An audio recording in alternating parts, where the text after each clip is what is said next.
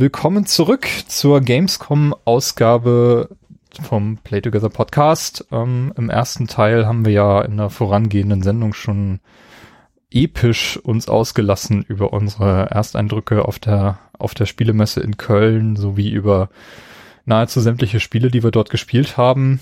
Und in diesem Teil geht es jetzt noch ein bisschen mit unseren, ja, persönlichen Gamescom Awards weiter und noch ein paar anderen Themen die wir mitgebracht haben. Ich bin wie immer der Timo und bei mir ist der Carsten. Hi. Hi. Und der Robert ist auch wieder da. Ich bin wieder da.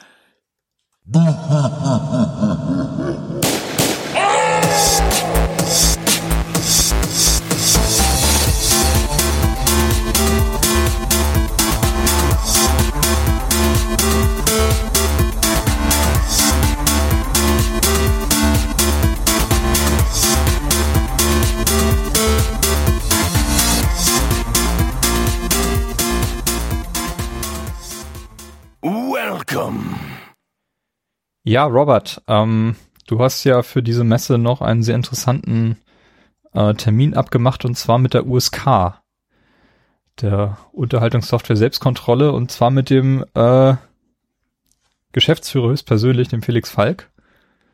Seid ihr jetzt Best Buddies mittlerweile? ne, also das war das war ein super netter Kontakt.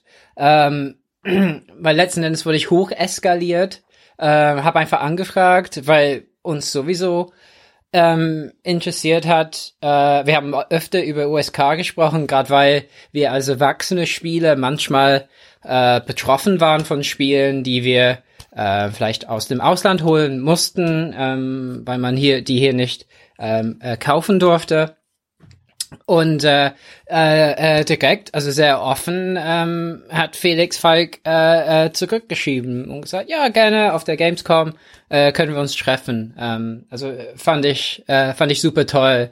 Ähm, also äh, äh, äh, bessere äh, PR finde ich kann man kann man nicht machen für die USK und auch im Vorfeld haben wir uns Timo kurz mit der Webseite von denen beschäftigt.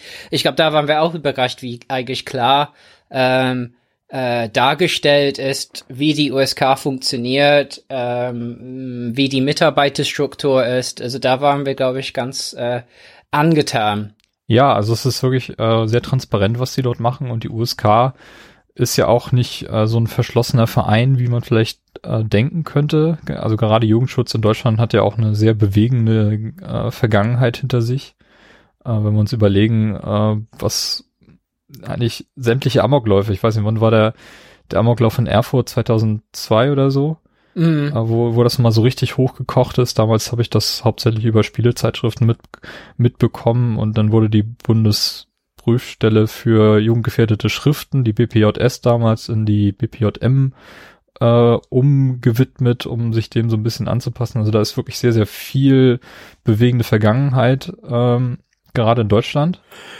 Ähm, wir erinnern uns auch äh, sowas wie Nazi ähm, Zeichen, so Hakenkreuze dürfen in Spielen immer noch nicht äh, gezeigt werden in Deutschland. Die werden immer komplett rausgestrichen aus sämtlichen Spielen, die irgendwie was mit dem Zweiten Weltkrieg zu tun haben. Mhm. Und es ist auf jeden Fall noch viel, viel Bedarf, da noch mal ein bisschen, bisschen Arbeit zu leisten. Und ähm, ich fand es dann halt auch sehr cool, dass die, die USK eigentlich aber in dem Punkt relativ transparent arbeitet. Und für das, was sie leisten, ist es eigentlich auch ein relativ kleiner, ja, Unternehmen will ich nicht sagen. Was ist die USK? Ähm, Einrichtung? Einrichtung.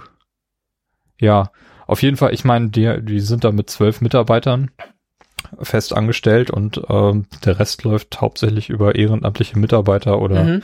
oder eben andere Leute. Und das ist schon, schon, schon ziemlich krass. Und die USK ist ja auch auf der Gamescom fast jedes Jahr, zumindest in den letzten Jahren, auch in diesem Jahr, durch einen eigenen Stand äh, vertreten. War es in Halle 10. Und die machen dort dieses, dieses USK-Quiz, was auch äh, relativ gut aufgenommen wurde, so wie ich den Eindruck mhm. hatte, als wir dort waren. Ähm, ja. Das ist ja so ein Videospiel-Quiz an sich, sag ich mal. Also ja, hat auch viel mit, genau. äh, mit alten Spielen und sowas zu tun, beziehungsweise ja, irgendwie sowas war, so kam das für mich zumindest rüber. Mhm. weiß noch nicht, also da waren ja schon drei, vier Leute von der USK, waren das alles Leute von denen, die da, die da mitarbeiten, von den, von den zwölf? Ich glaube hm. schon. Ja, krass. ja. Also, genau, wir haben uns dann für so ein kleines Interview mit dem, mit dem Felix Falk getroffen. Und ähm, eine der Fragen, die, die mir so ein bisschen, bisschen brannte, war, wie man so eine Messe wie die Gamescom eigentlich so von der, von der USK her mitorganisiert. Denn die Gamescom ist ja bekanntermaßen eine Messe, die eben nicht nur für Erwachsene zugänglich ist, sondern ähm, auch schon für, für jüngere Leute. Mhm. Und ähm, das bedeutet ja, dass wir diese berühmte Struktur haben, über die wir hier uns auch in der Sendung schon sehr häufig beschwert haben, äh, dass diese ganzen Booths für Spiele ab 16 oder ab 18 soweit abgeschlossen sein müssen, dass man eben nicht sehen kann von außen, was dort gezeigt wird. Ja. Eben wegen dieses Altersschutzes. Und in diesem Jahr war es auch besonders krass, dass wir auf den Recore-Stand nicht konnten, weil wir noch kein Armband hatten, obwohl das Recore ab 12 freigegeben ist. Mhm. Ähm, das habe ich zuletzt, nee, das habe ich eigentlich noch nie auf der Gamescom erlebt, dass jemand wie wir, äh, wir deutlich älter als aussehen als 18, sagen wir mal so. Also, äh, also ich sehe aus wie 19, aber, aber ist okay. ja. danke, danke. sagen wir so, ich sehe definitiv, definitiv älter aus als 12. Ja. Und das hätte die Dame, die uns da weggeschickt hat, auch sehen können. Hm. Naja. Ja. ja, wir machen einen jugendlichen Eindruck, aber kamen trotzdem nicht rein. Ich meine, du wurdest ja mal ausgelacht auf der Gamescom, als du so ein Bändchen dir geholt hast. Ähm, ja, es war auf dem ersten Jahr auf der, das war noch in Leipzig. Mhm. Da bin ich zu so einem Stand hin und da mit Carsten und da wurden wir ausgelacht. Ja. so quasi. Ich, mein, ich mit den, mit den grauen Haaren komme mir auch ein bisschen so äh, äh, äh, äh, blöd vor, aber ja, dieses Jahr haben die tatsächlich drauf bestanden, stimmt. Ich kann mich da gar nicht dran erinnern, dass wir ausgelacht wurden. Ah, doch. Dass wir generell ein Bändchen brauchten. Nee, brauchten wir nicht, ja. Wir haben jetzt ja noch nichts bekommen. ja. ja. Okay. Ja, aber diesmal sind wir tatsächlich äh, mit so einem roten Bändchen die ganze Zeit rumgelaufen, um einfach äh, gerade an dem Mittwoch, wo wir in den öffentlichen Hallen waren, da auch diese Spiele sehen zu können. Aber, aber ich meine, umso eher äh, drängt sich ja die Frage dann auf, äh, wie viel Vorbereitung eben so eine Messe ist, ne? Ähm, äh, für die USK, weil es, man stellt sich echt vor, das könnte eine, eine, eine lange Vorbereitungszeit sein, um irgendwie zu prüfen, was ist dann was und wo dürfen die Leute rein. Genau, das haben wir den Felix auch gefragt. Wie lange dauert es denn eigentlich, um so eine Messe vorzubereiten?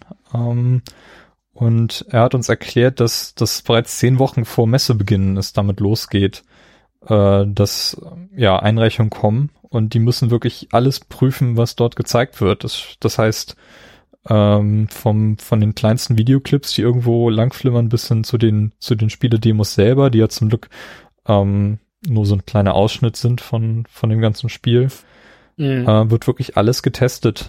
Und das geht bis Dienstag 19 Uhr, meinte er vor Messestart. Äh, genau. Kriegen, kriegen immer also noch neues kann, Material rein. Kann bis dahin gehen, genau. Ja.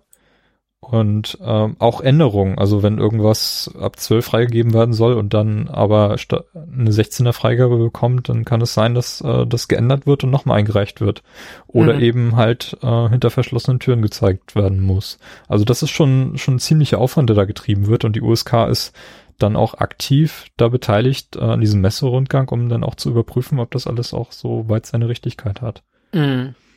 Äh, das, ja, fand ich auf jeden Fall ziemlich, ziemlich anschaulich. Ja. ja. Ich, ich wusste auch gar nicht, dass die CeBIT nur für Besucher ab 18 zugänglich ist, frei zugänglich ist. Ähm, so dass tatsächlich dann ein großer Unterschied ist zwischen, zwischen beiden Messen. Ähm, weil man doch im Dienste des Jugendschutzes dann was machen muss in Deutschland eben. Mhm.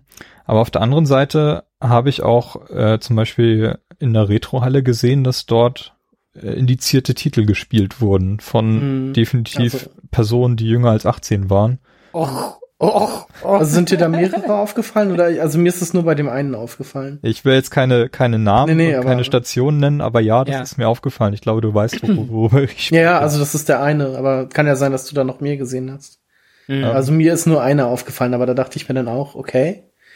Und da saß dann halt irgendwie so ein, ich weiß nicht, 14-jähriges Mädchen oder so dran. Also. ja. definitiv nicht die Altersklasse, die das spielen sollte. Ja.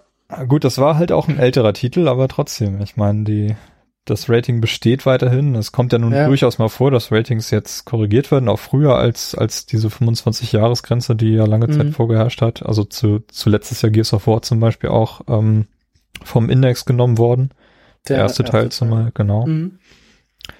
Ähm, ja, aber da muss man sich halt auch äh, dann als Publisher aktiv drum bemühen, das irgendwie anzustoßen. Ja, ja. genau. Ja, das habe ich dann auch gefragt. Wie ist das denn mit Verstößen gegen, mhm. gegen Jugendschutz? Und äh, ja, der, der Felix Falk meinte, dass es durchaus mal vorkommen kann, ähm, aber meistens dann ja eher mal was so durchgerutscht ist. Aber es wird dann nicht gleich auf die Goldwaage gelegt und genau. ähm, er, er wollte das auch nicht unbedingt als Verstoß, also so als richtig Verstoß betiteln, sondern eher so Sachen, die halt durchrutschen, weil die äh, Leute das nicht unbedingt wussten. Ja. Also es ist zumindest noch nie vorgekommen, dass eine Sprache, äh, äh, Sprache, eine Strafe seitens des Ordnungsamts äh, ausgesprochen wurde, die, glaube ich, mhm. bis zu 50.000 Euro äh, aussprechen mhm. dürften. Mhm. Ja. Genau. Aber bisher ist immer eine Lösung gefunden worden. Aber dieser Rundgang, den sie machen, der findet dann meistens am Mittwoch statt. Ich weiß nicht, ob das dann zusammen mit, mit dem Presserundgang dann irgendwie stattfindet oder so, aber ja, wird, das passiert auf jeden Fall. Ja, was haben wir noch gefragt? Es ging um, um die Peggy-Lösung. Es ist ja. ja auch so, so ein Ding. Es gibt ähm, theoretisch eine europaweite, ein europaweites Rating, diese, diese Peggy-Geschichte halt, die auch in vielen Ländern äh, etabliert ist. Äh, bloß in Deutschland hat man sich dem nicht angenommen, sondern weiter mit der USK gearbeitet. Mhm. Und ähm, da hat mich, mich persönlich interessiert, warum das so ist, äh, warum wir bei den ganzen europäischen Regulierungen, die wir so haben, ähm, uns nicht auf die, auf das PEGI einigen konnten. Und ähm, da hat er sich auch an eine Antwort versucht, die für mich nicht ganz zufriedenstellend war, aber ähm, ich fand die eigentlich sehr einleuchtend. ja, also es sind Positionen, die man einnehmen kann, beide. mhm. ja, also, also ähm, ja, jetzt wo ich es, ich meine, letzten Endes äh, war das, was ich eben ähm, angedeutet habe, dass ähm, äh, Jugendschutz eben hierzulande eine besondere Rolle spielt, ne? Und die USK war vorher da quasi, ne? Als historisch mhm. gewachsene Institution, oder? Das war ja, so genau. Bisschen. Und ähm, bei uns in Deutschland ist der Jugendschutz ja auch irgendwie durchs, was war das Grundgesetz oder im Grundgesetz niedergeschrieben? Das, ja, das, das ist äh, ziemlich weit vorne im Grundgesetz. Mm, Artikel 5, da steht das irgendwie mit drin. Dass äh, ich ich habe mein, Grund, mein Grundgesetz ist nur außer, also ich habe ein Grundgesetz hier direkt zur Hand, aber äh, ja, ich, ich will ja eingedeutscht werden. Also, er konnte das ja sogar zitieren. Er meinte, Meinungsfreiheit, Pressefreiheit ja, also und Kunstfreiheit kann wegen des Jugendschutzes eingeschränkt werden in genau, Deutschland. Ja. Genau. Was, was wirklich, ich meine, wenn man das äh, nochmal vor Augen ge äh, geführt bekommt, ist schon ziemlich krass, muss man echt sagen. Mein Gott, wenn man überlegt, ähm, wie Meinungsfreiheit hochgehängt wird in den USA. Hm. Das hat ja äh, der Felix Falk ja auch gesagt. Ähm, mein, da wäre das undenkbar, eben zu sagen, das kann mal ausgesetzt werden. Und ich glaube, das ist auch so ein bisschen ein Thema, wo wir als Spieler äh, äh, erwachsene Spieler äh, und, und uns manchmal ein bisschen so, äh, ja, wir fühlen uns manchmal ein bisschen ja verärgert dann, ne, weil im Sinne im Dienste des Jugendschutzes haben wir manchmal das Gefühl, äh, dass unser Hobby eingeschränkt würde. Ja, also ich weiß nicht, diese, diese, diesen Ansatz, ähm, die USK gab es schon vor der PEGI und ist eine historisch gewachsene Institution. Das ist für mich keine keine Erklärung, warum wir immer noch auf die USK vertrauen und nicht auf das PEGI-System. Ja, aber das war ja nur ein Grund. Ja. Aber also, das ist eine Position, die genannt wurde. Und ähm, ja, aber ich habe mir das PEGI-System auch nochmal angeschaut, zumindest das, was in der allwissenden Müllhalde darüber steht. Und ähm, PEGI ist äh, ein Empfehlungssystem. Das ist, mhm. ist nicht bindend. Also es ist einfach nur Empfehlung, wir empfehlen dieses Spiel für Personen ab so und so viel Jahren. Und es gibt aber auch einige Länder, die das System so ein bisschen verändert haben. Also das PEGI-System schon generell nutzen, aber dort kleine Regelanpassungen genommen haben. Zum Beispiel mhm. in Portugal, äh, da ist, glaube ich, die PEGI-Freigabe ab sechs Jahren, dort ab sieben und die ab drei, ab vier. Ähm, also so, so kleine Anpassungen hat man, hat man dann doch vorgenommen. Ähm, aber generell könnte ich mir schon vorstellen, dass man diese, äh, diese Peggy Altersvergabe vielleicht schon so ein bisschen an die USK oder ja, die USK ja, übernehmen ja. könnte. Ähm, das andere war dann noch dieses, diese Sensibilisierung zum Thema Krieg. Ja. Ähm, dass viele Spiele hier, äh, die im Fantasy-Setting spielen, schon eine 16er Freigabe bekommen, während das Peggy ab 18 mhm. ist. Ich glaube, halt Assassin's Creed genannt. Mhm, genau. Und äh, auf der anderen Seite so Weltkriegshooter bei uns höher geratet werden als im Peggy-System. Ja.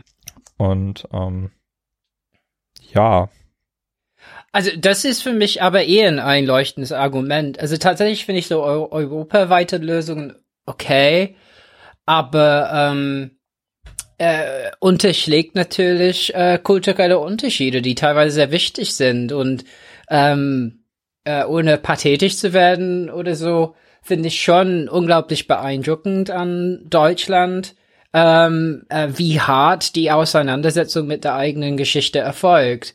Und ähm, dass die USK das sich ein bisschen als so Auftrag irgendwie äh, vornimmt, äh, also äh, das in der Behandlung von Videospielen ähm, äh, ja konsequent zu machen, finde ich gar nicht so schlecht. Also mein Gott, äh, wenn man überlegt Sexualität, äh, Großbritannien versus Deutschland, man, da sind riesige Unterschiede, ja. Oder USA, da brauchen wir ja gar nicht drüber reden, ja. Nee, also da, ja genau, diese Anpassung, den Vergleich mit den USA, der, der hinkt dann doch schon gewaltig, aber ähm, ich weiß nicht, ich habe irgendwie den Eindruck, oder zumindest von meiner Seite her so, äh, im Jahr 2016 könnte man schon darüber nachdenken, das alles so ein bisschen auf so einen gemeinsamen Nenner zu bringen. Mhm. Europaweit.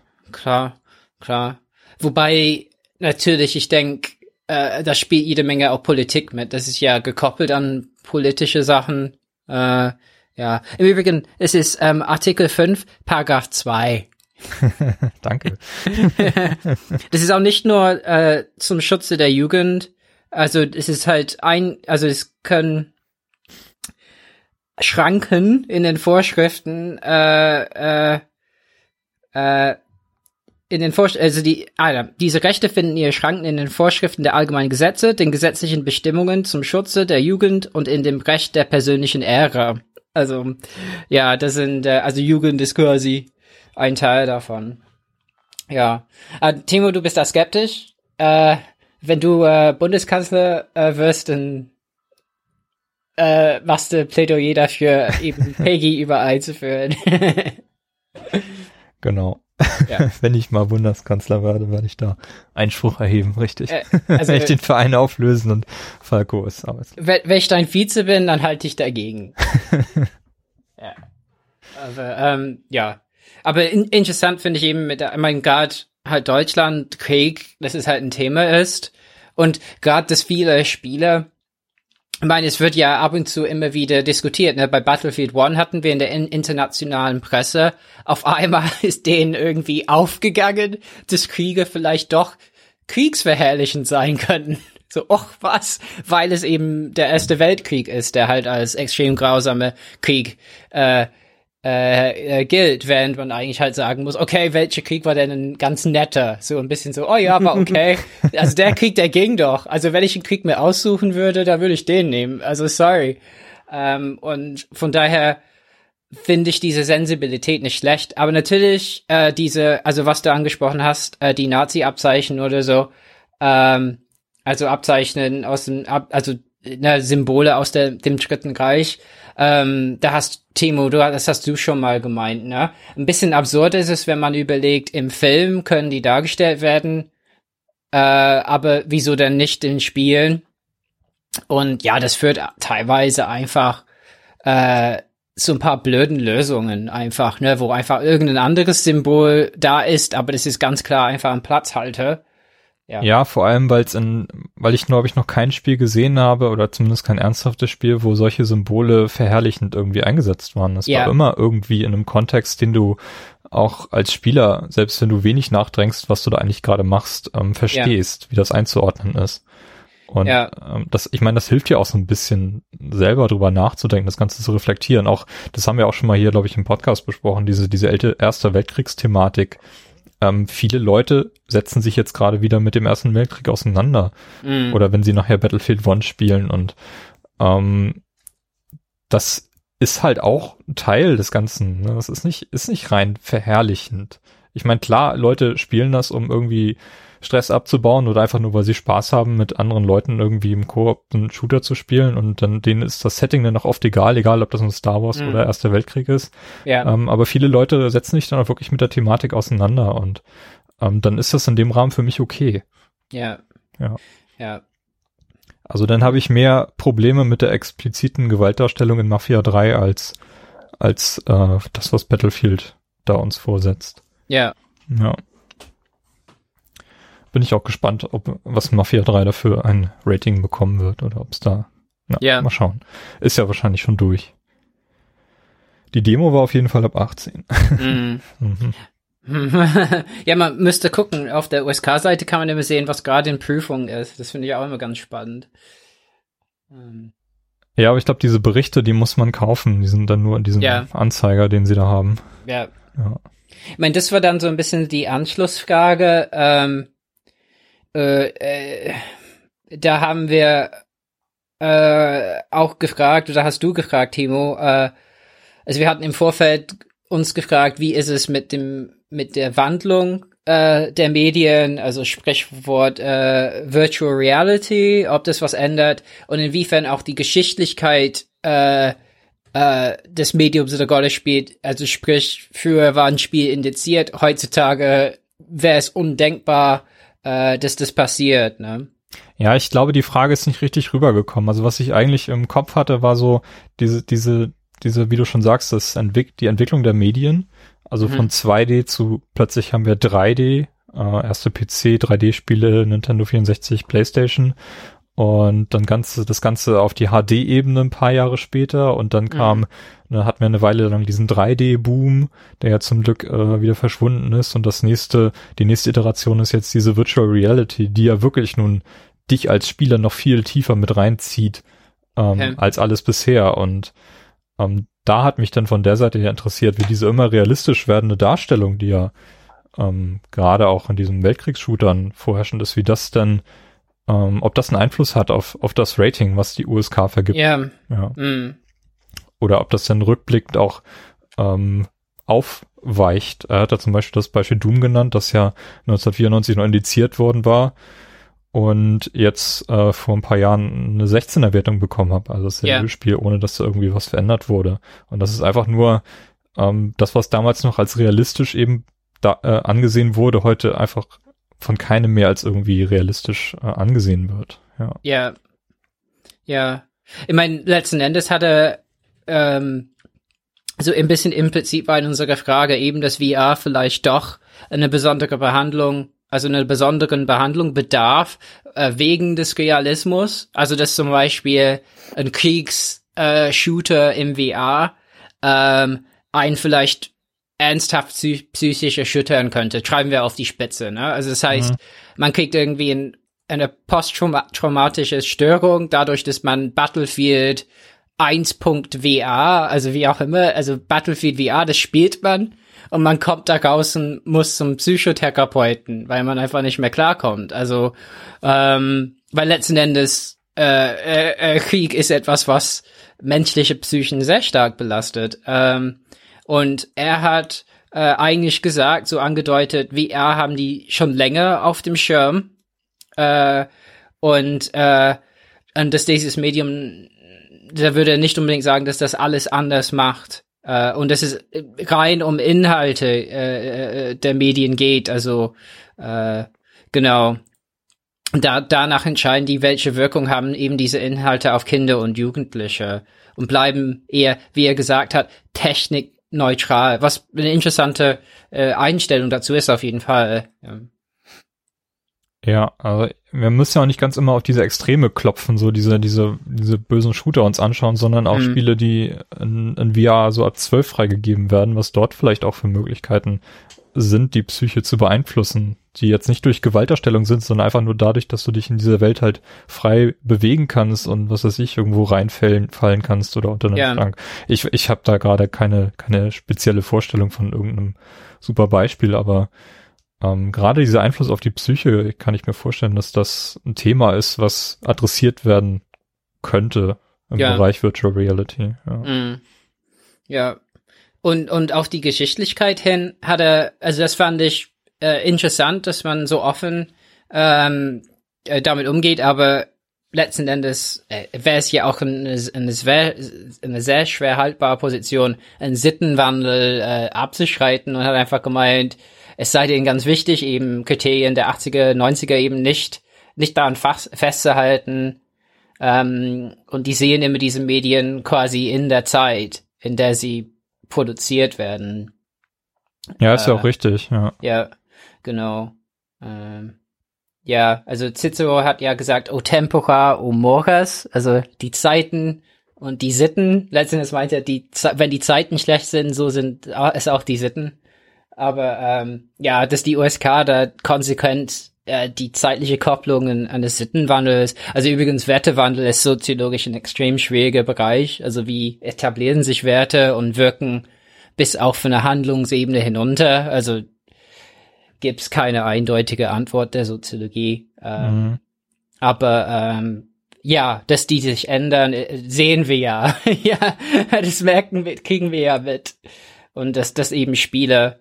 Ich meine, interessant finde ich eben deine Frage, also, also pixelige Sachen, äh, die machen einem heute kaum Angst mehr oder ein, ein, ein Text-Adventure oder so, ne? Ähm, aber dafür irgendwie ein VR-Horrorspiel oder so, das macht schon wahrscheinlich mehr mit mir. ja. ja. Mhm. Ja, es ging ja auch so um andere Themen. Also Datenschutz ist äh, anscheinend ein sehr, sehr wichtiges äh, Jugendschutzthema. Ja. Also so Weitergabe des Standortes und, und Kommunikation. Wir denken ja. nur an Pokémon Go, ähm, was einfach viel sensibler gesehen wird zur, zur jetzigen Zeit und äh, auch vom Jugendschutz halt stärker beäugt werden. Wobei ich glaube, ähm, die USK, die ist doch speziell immer noch auf Medien angewiesen. Ne? Also die können, mhm. die, die führen noch kein Rating irgendwie im App Store durch oder solche Dinge. Ähm, ich, ich kann mich nur erinnern, als Microsoft auf der 360 äh, mit diesem äh, Live Arcade Store angefangen hat, hat, hat, hat Microsoft drauf gesetzt, dass jedes Spiel ein Rating bekommt und ja. die mussten das Spiel immer als Disk einreichen, weil das sonst eben nicht von der USK bewertet werden würde. Mhm was auch von Microsoft, die, also die gerade, oder eigentlich alle Konsolenhersteller sind ja mittlerweile auf einem Level, wo du, ähm, wo alle Spiele, die dort verkauft werden, auch digital ein Rating haben und du die Konsole auch entsprechend ähm, abriegeln kannst. Also Parenting Control heißt das, glaube ich. Äh, so dass du als Eltern da relativ gut Kontrolle drüber haben kannst, was deine Schützlinge so spielen. Mhm. Aber auf anderen Medien, wie zum Beispiel dem iPhone, ähm, ist das, glaube ich, noch eine schwierige Sache. Ja. Ja. Ja. Ähm, genau. Äh, ein bisschen hat, hatte mich ja interessiert auch im Gespräch, wie das sich gewandelt hat bei Gears, aber so über einen konkreten Fall haben wir tatsächlich dann nicht so gesprochen. Ne?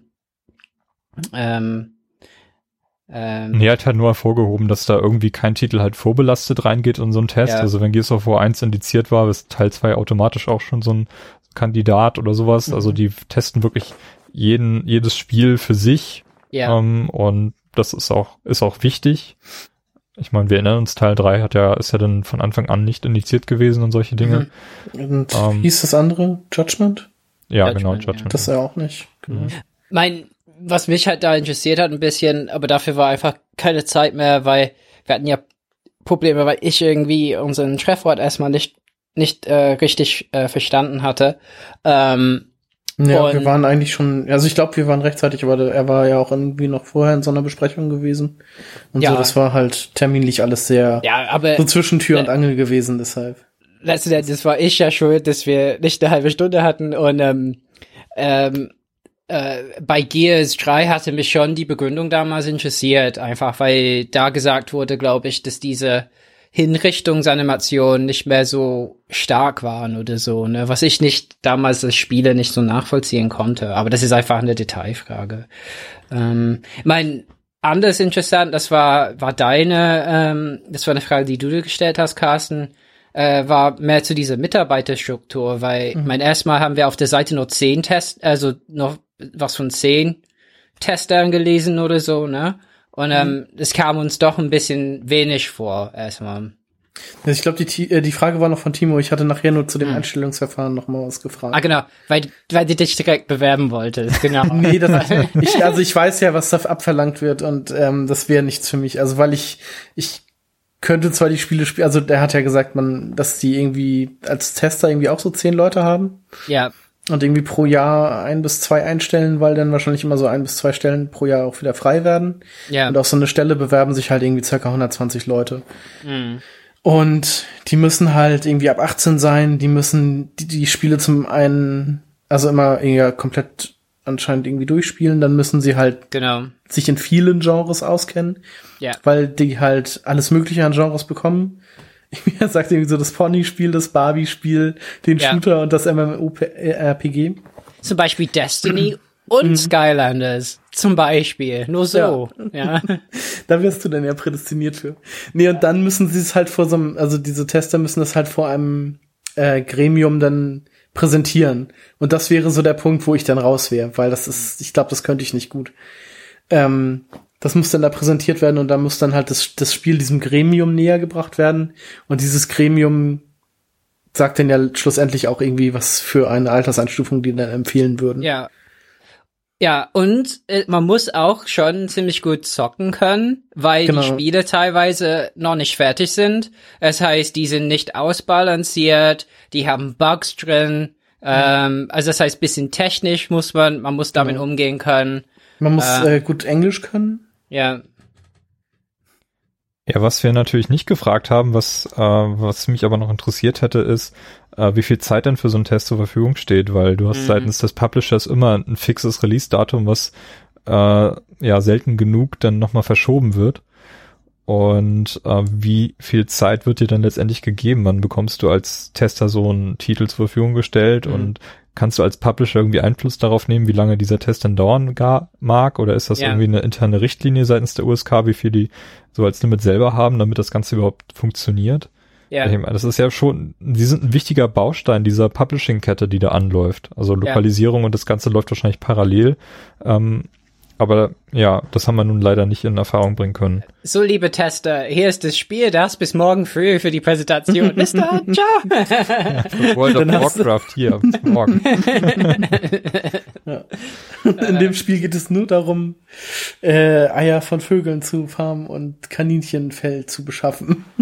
Das ist die einzige Aufgabe, die man in diesem Spiel hat. Das konnte ich in meiner Testzeit herausfinden. Ja. ja. Und, und auch so Spielstände finden, die repräsentativ sind, um die da äh, im, vor dem Gremium vorzustellen. Ja, das ist schon verlangt, äh, ne, wie man sagt, so Soft Skills. Äh, also ich glaube, da könnte ich mir, da könnte ich mir vorstellen, dass das halt auch mit Videos und Bildern und so vielleicht gemacht wird, dass man das dann nicht, ja. nicht unbedingt vorspielt. Auf jeden Fall, ja, auf jeden Fall. Dass man aber dem Gremium dann halt zeigen kann, wie das Spiel ist. Ja. Ähm, ja. Ja.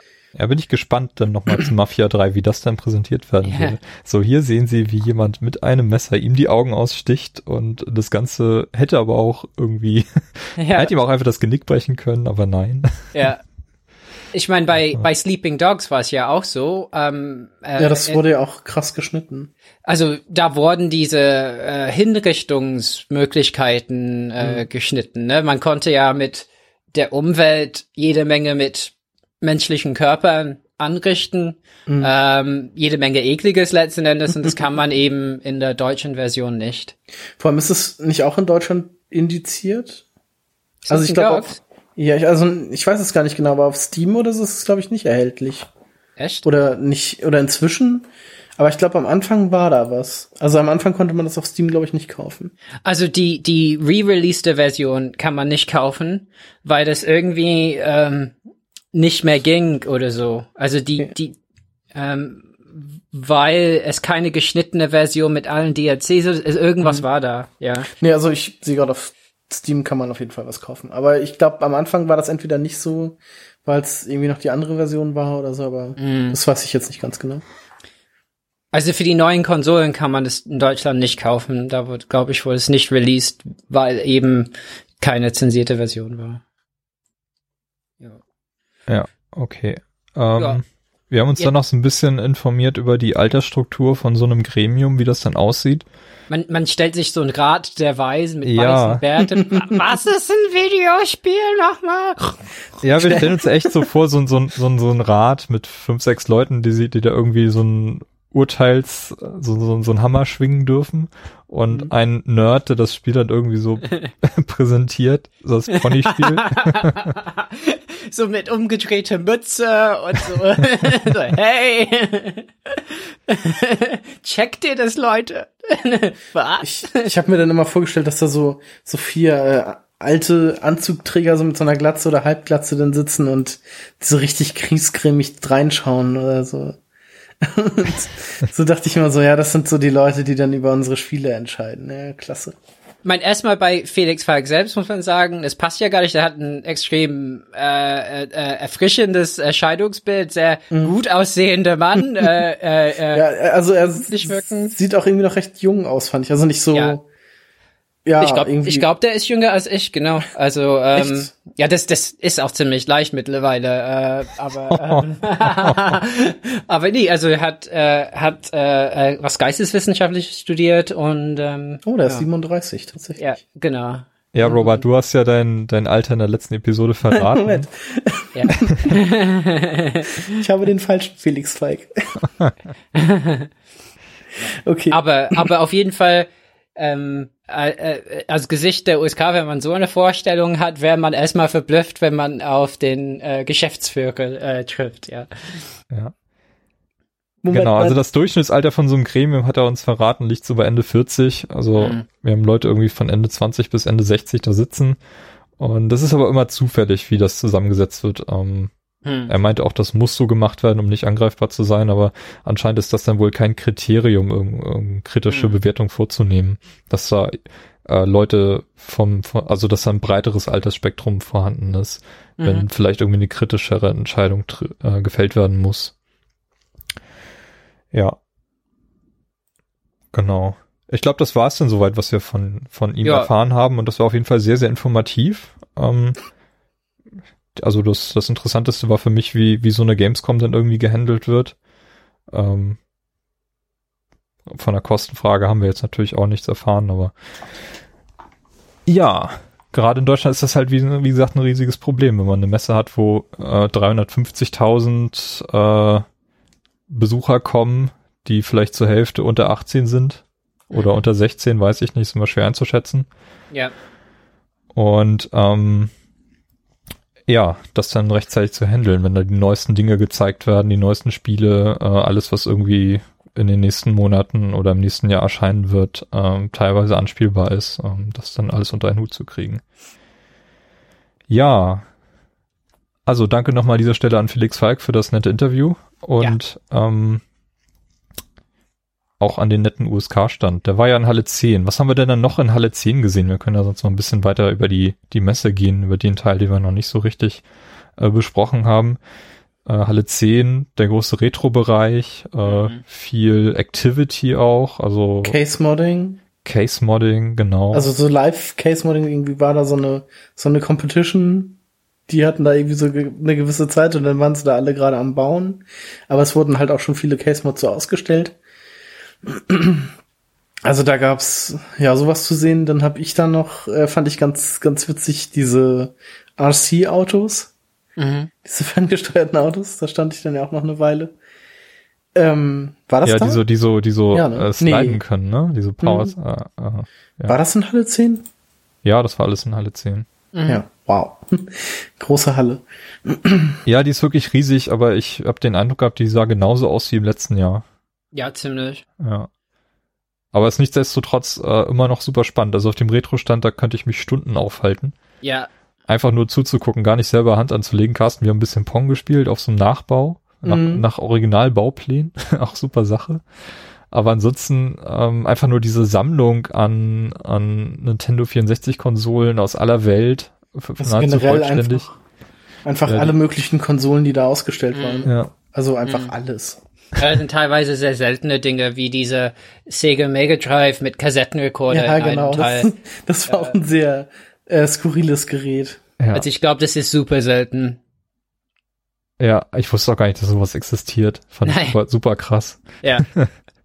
also es ist wirklich äh, den Kassettenrekorder, den ihr früher im Kinderzimmer gehabt habt, also vielleicht so, so ein rundes Teil, bisschen höher, wo vorne die Kassette reinkommt. Da drunter noch ein Mega Drive geschnallt, also wirklich in dem Gerät und, drin. Und oben auch noch ein CD-Player, äh, der auch Mega CDs äh, auch äh, äh, lesen kann. Ja. Also krass. Also also ich schaue mir ja durchaus gerne mal so Retro-Zeug an, aber wenn da denn, wenn du plötzlich vor so einem Teil stehst, was original lizenziert ist und was du noch nie zuvor gesehen hast, das ist schon, mhm. ist schon krass. Mhm. Dann hatten sie da auch diesen, diesen portablen SNES, dieses Ding, äh, das auch aussah wie so ein Game Boy Advance quasi, wo in der Mitte der Screen war und dann konnte man damit aber Super Nintendo Spiele spielen. Das ist ganz cool. Ja, es gab auch so einen Game Boy Advance, der in so einen portablen DVD-Player eingebaut war, auch mhm. original von Nintendo lizenziert. Habe ich noch nie zuvor gesehen. Mhm. Super spannend. Ja, also das sind, das sind wirklich Herzsammler, die dort ihr Zeug ausstellen. Kom eine komplette Pokémon-Sammlung wo glaube ich nur so ein, zwei Titel mhm. fehlten, die Carsten identifiziert ja, genau. hat.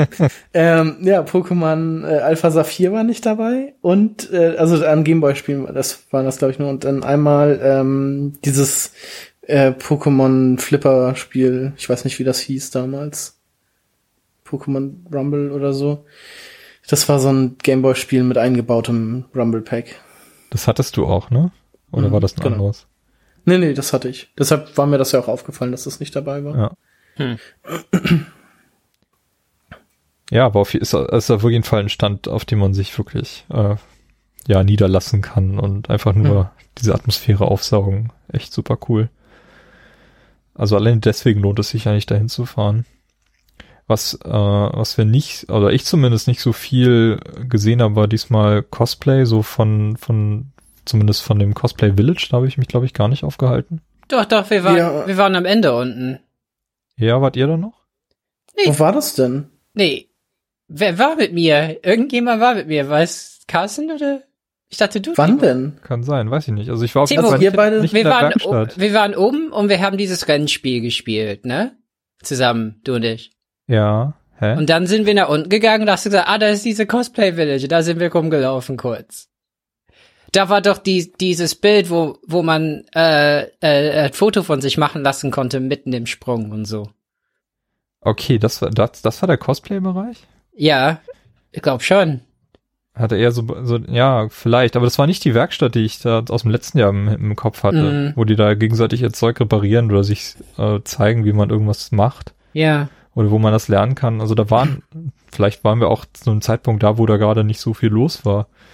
Ähm, die sind ja dann häufiger auch auf irgendwelchen Bühnen und dann werden irgendwelche Sieger mhm. gekürt. Das haben wir ja gar nicht so mitbekommen, weil das ja dann. Ja, also die einzigen Cosplayer, die ich so gesehen habe, das waren halt auch die, die so durch die Hallen liefen. Ja. Mhm. Also einfach so. Aber es lag auch einfach nur daran, dass wir uns da nicht in den entsprechenden Hallen mehr aufgehalten haben.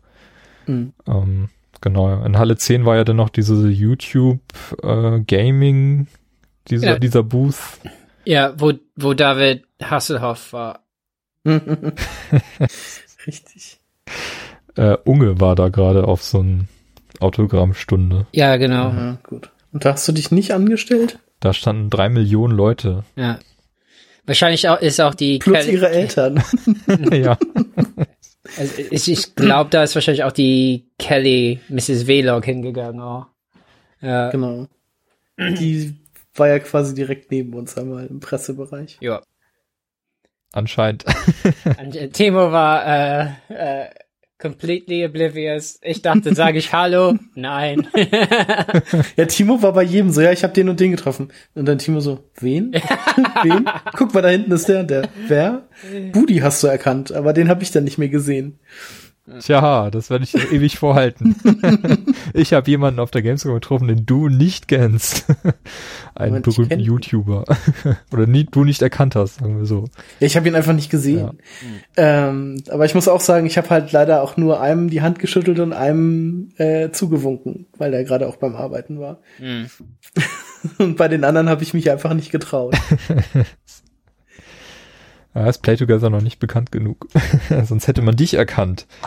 ja, also ja. Im, im, Pressebereich äh, finde ich das auch, äh, teilweise merkt man, dass das unerwünscht wäre. Also bei Leuten, die auch viel arbeiten oder so. Also mhm. ich habe zum Beispiel eine Journalistin gesehen, die Cassie McDonald, die bei jetzt bei Kotaku ist und ich mag ihre Sachen schon sehr gern, die sie schreibt. Ähm, aber ich habe gesehen, die äh, wirkte beschäftigt, schräg, schräg müde und dann weiß ich halt, also dann will man nicht irgendwie unbedingt gestört werden, um so, hallo. Wobei natürlich fürs Netzwerken ist es schlecht, also da sollte man äh, eher hingehen, kurz Hallo sagen ja, und, und die Karte äh, geben, klar. ja, ähm, bei, bei Hauke von den, also ehemals Rocket Beans finde ich ja auch einfach nur, da saßen wir ja in diesem Businessbereich hinten auf diesen Sofas. Und da bin ich halt auch nur kurz zu ihm gegangen, hab dir halt angeschüttelt und meinte so, ja, ich bin ein großer Fan von deinen Pen and Paper Sachen, bin dann halt auch wieder weggegangen, mhm. weil ich jetzt auch nicht wusste, was ich mit ihm reden soll oder so. Und er war da irgendwie auch auf seinem Handy vertieft und dann dachte ich mir, ja gut, dann was weiß ich, bevor das jetzt noch awkward wird, dann gehe ich einfach wieder. Ja, generell, also wenn man da, also viele Leute sind da wirklich offen, Leute zu treffen und äh, mhm. da muss man dann vorher einfach kurz auf Twitter irgendwie schreiben, hast du kurz Zeit und dann, dann passt ja. das auch, ja. Und die, die Leute vom Rumble Pack sind ja auch zweimal an mir vorbeigelaufen und dann beim einen Mal dachte ich mir so, ja gut, die gehen jetzt gerade in die andere Richtung und das andere Mal, da habe ich dann zum Beispiel hier Rockstar gesehen, der war am, am Microsoft-Stand, eigentlich ist er direkt an uns vorbeigelaufen und guckte aber auch die ganze Zeit auf sein Handy und suchte irgendwas und dann dachte ich mir auch so, ja gut, vielleicht hat er jetzt irgendwie einen Termin will ich jetzt auch nicht irgendwie noch lange stören oder so und irgendwie so ein Selfie mit den Leuten machen, da hatte ich dann auch keinen Bock drauf. Da bin ich dann auch nicht so der Typ für. Aber du hast eine coole Kamera mitgehabt. Du hast ja. ein, ein D-Pad-Selfie Selfie gemacht. Schönen Gruß an dieser Stelle. an, an Rian und an Benny. Genau. Ah, richtig. Benny ist der Einzige, der mich erkannt hat. Als er uns gesucht hat, um sich mit uns zu treffen. Ja. Ähm, ja das 360-Grad-Foto. Ich bin auch ein bisschen am Auswerten der Videos. Leider läuft die äh, Software von äh, der Täter nicht auf meinem Laptop. Und das, ich bin noch nicht dazu gekommen, die Sachen bisher auf meinen äh, PC zu, zu schaufeln. Weil da läuft das und da könnte ich mir das dann auch angucken und bearbeiten und so. Ja, sehr cool. Vielleicht kommt da ja noch was. Das kannst du dann ja gerne in die Kommentare auf playtogether-podcast.de packen. Ja. Dann das werde ich tun. Verlinken wir das. Genau. Ja, haben wir sonst noch irgendwelche Eindrücke aus Halle 10 oder Halle 5? Das sind ja noch so die beiden Nebenschauplätze. War die, war die Halle 10 auch zweigeteilt? Was war unten? War unten dieses Case-Modding-Ding und so? Ja. Nee. Nee. Äh, nee äh, äh. unten war die Village, ne? Diese, da waren so Gestelle für Cosplayer und. Ach, da war auch das Lasertag, ne? Kann sein. War das das? Ja, ich glaube schon. Ja, genau. Da konnte man auch Lasertag spielen. Da waren auch so ein paar äh, Online-RPGs und sowas. Ich glaube, dieses Black Desert Online war da auch ganz groß. Ähm, das hat mich, da bin ich, glaube ich, auch nur einmal so kurz durch die Halle und das hat mich auch nicht so großartig interessiert. Ist ganz nett. Ist, ist das der Family-Bereich gewesen? Oder das, was Sie als Fam Family Village bezeichnet ich haben? Ich glaube, das war, das war oben, 10.2. Okay. Ja, aber dieses Case-Modding, das ist äh, auch wieder eine Augenweide. Also ich gehe jedes Mal, wenn ich da bin, schlender ich äh, um diesen Stand rum und ähm, nun waren wir, war das ja nur leider am ersten Tag, wo wir da waren. Also man sieht dann auch, wenn man, weiß nicht, Donnerstag, Freitag, Samstag dort ist, sieht man dann auch jeden Tag die Fortschritte, die sie dort machen mhm. und ähm, erkennt das auch wieder, was am ersten Tag nur so ein, so ein Holzgestell war und am, am letzten Tag dann hochglanz lackiertes Ding mit Wasserkühlung und äh, Blinken hier und da. Äh, also es ist echt krass, was sie da zaubern. Also am meisten hat mich dieser, dieser Tisch beeindruckt, äh, wo dieser PC eingelassen war und die ja, Bildschirme dann mit so, den zwei Bildschirmen oben. die so rausfahren und da ja. die ganze Zeit so eine, so eine epische so Apokalypsenmusik. Ja, genau. Ja. Ne, ich hatte nur auf äh, YouTube verfolgt die, so die Videoblogs von Alexi Bexi. Äh, der hatte da auch irgendwie so ein paar Case-Modder am Start, die für ihn einen Case gemoddet haben ähm, mit so einem, ähm, so einem PC, wo dann auch irgendwie so, so eine Brotschmierautomatik dran war mit Toaster und mit Butter drauf und irgendwie so. das hatte ich dann mhm. an den Videos so ein bisschen verfolgt, aber äh, das war dann das Einzige, was ich so noch davon mitbekommen habe. Ja. Ah, ich weiß nicht. Ich habe mal so eine Phase gehabt, äh, wo ich mein Gehäuse mit LEDs ausgestattet habe, aber das war ziemlich genau 15 Jahre her. Mhm. Ja. Mein jetziger PC leuchtet noch sehr schön rot. Passend zur Tastatur. Nee, aber dieses Case-Modding-Ding, das ist auch nix, nix für mich. Das war irgendwie, das fand ich auch früher geil, aber jetzt ist so ein muss, also so ein PC, der steht bei mir halt unterm, unterm Tisch, der, der muss nicht schön sein oder so, der muss einfach nur laufen.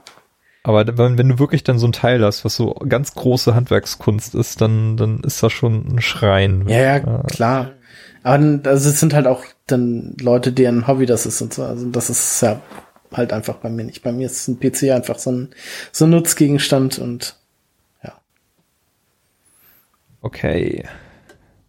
Ja, sonst habe ich aber auch äh, jetzt keine, keine besonderen Auffälligkeiten. Ich habe wirklich den Eindruck gehabt, dass Halle 5 und Halle 10 sehr, sehr ähnlich sind zu den vorigen Jahren und eigentlich mhm. nicht, nicht, viel passiert ist. Mhm. Also selbst von den Einrichtungen der Aussteller dort äh, relativ vergleichbar ist. Ja. Ja.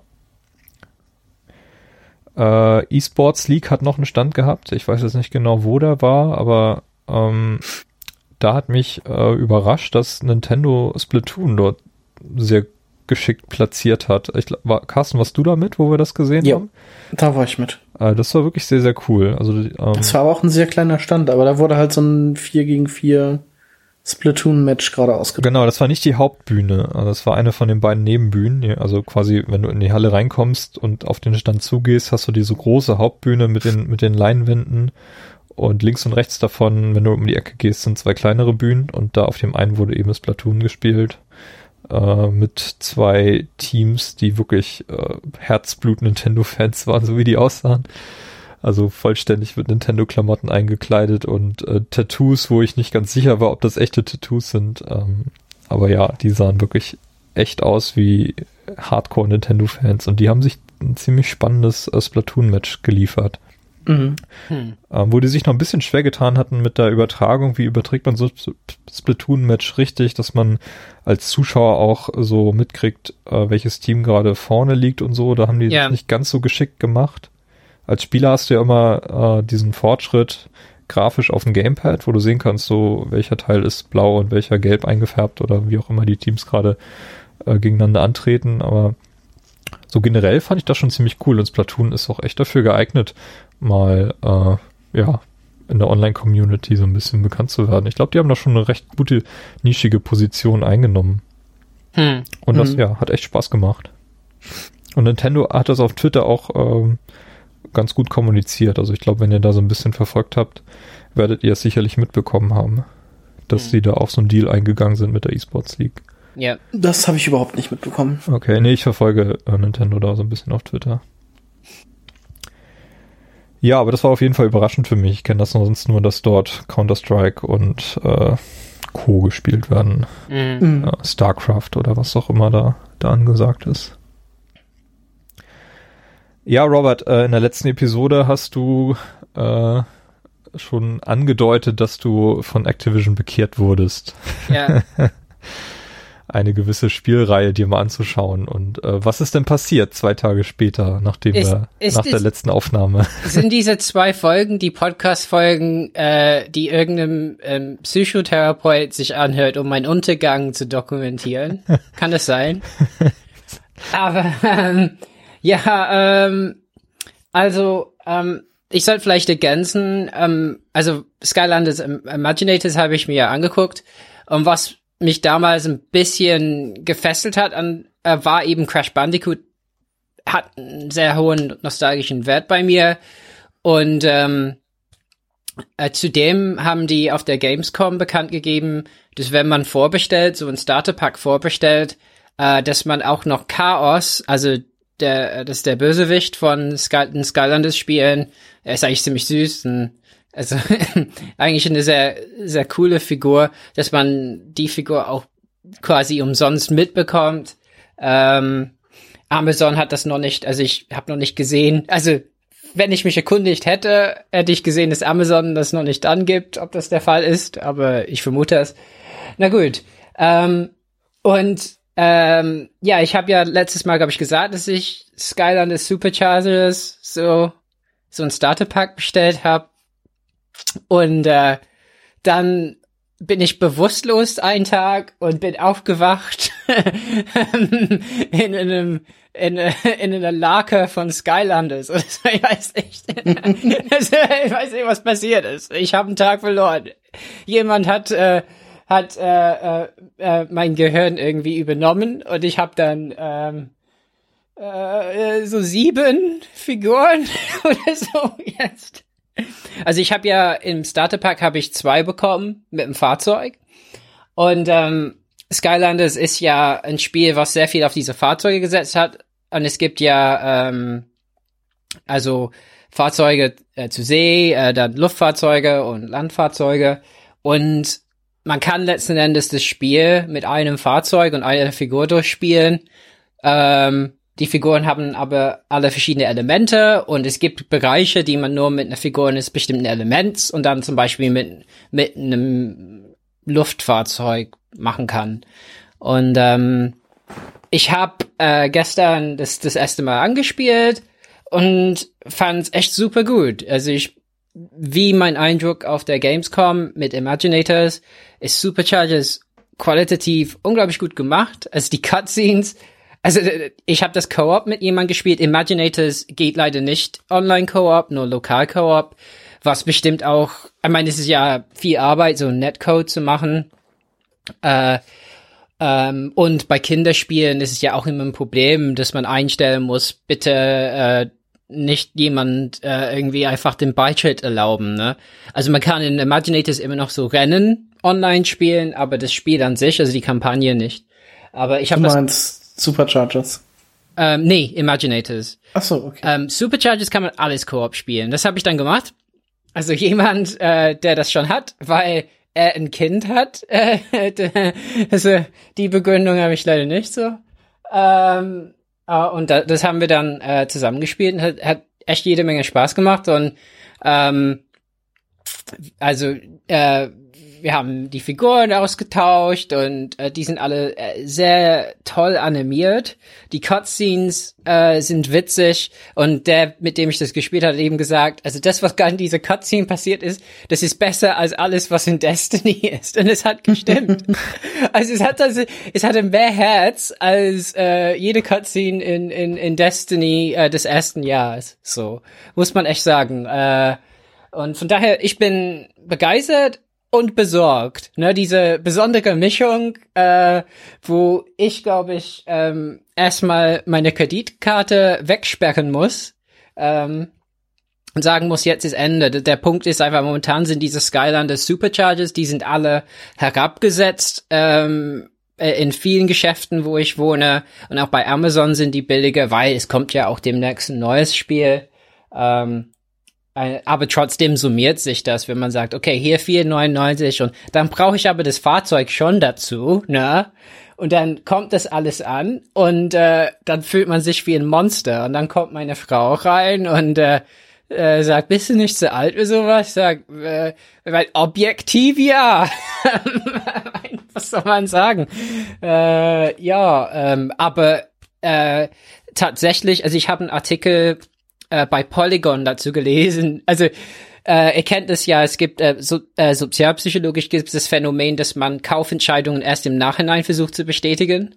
Ähm, so ein Bestätigungseffekt möchte man haben, dass man doch das Richtige, also man informiert sich nicht im Vorfeld. Das hatte man bei der EU-Brexit-Wahl auch, bei England, ne? Dass die Leute da, also bei Großbritannien, dass die Leute erst im Nachhinein ge gegoogelt haben, was ist die EU? und dann, ähm, und äh, dann habe ich gegoogelt, äh, äh, äh, Adult Plays Skylanders oder so.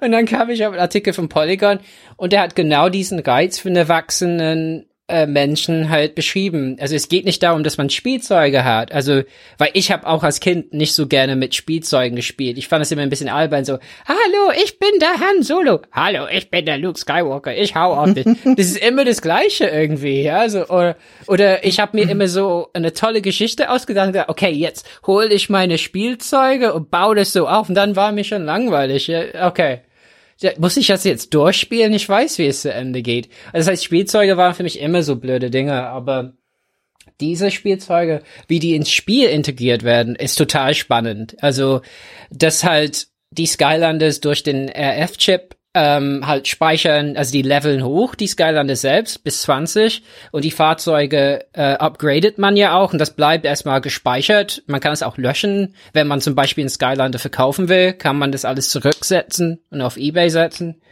Ähm, äh, und äh, äh dieser Reiz ist schon schon da. Und letzten Endes ist es aus erwachsener Sicht sowas wie Mikrotransaktionen für Spielefiguren äh, und man hat die halt zusätzlich materiell da, was glaube ich irgendwann für mich ein Problem ist. Also momentan habe ich die vor meinem Fernseher aufgereiht, aber ich glaube, äh, ich halte es nicht so oft aus, äh, äh, von meiner Frau äh, komische Bemerkungen abzubekommen. Deswegen, ähm, äh, meine Katze schaut mich vielleicht auch schief an jetzt. Ich weiß es nicht.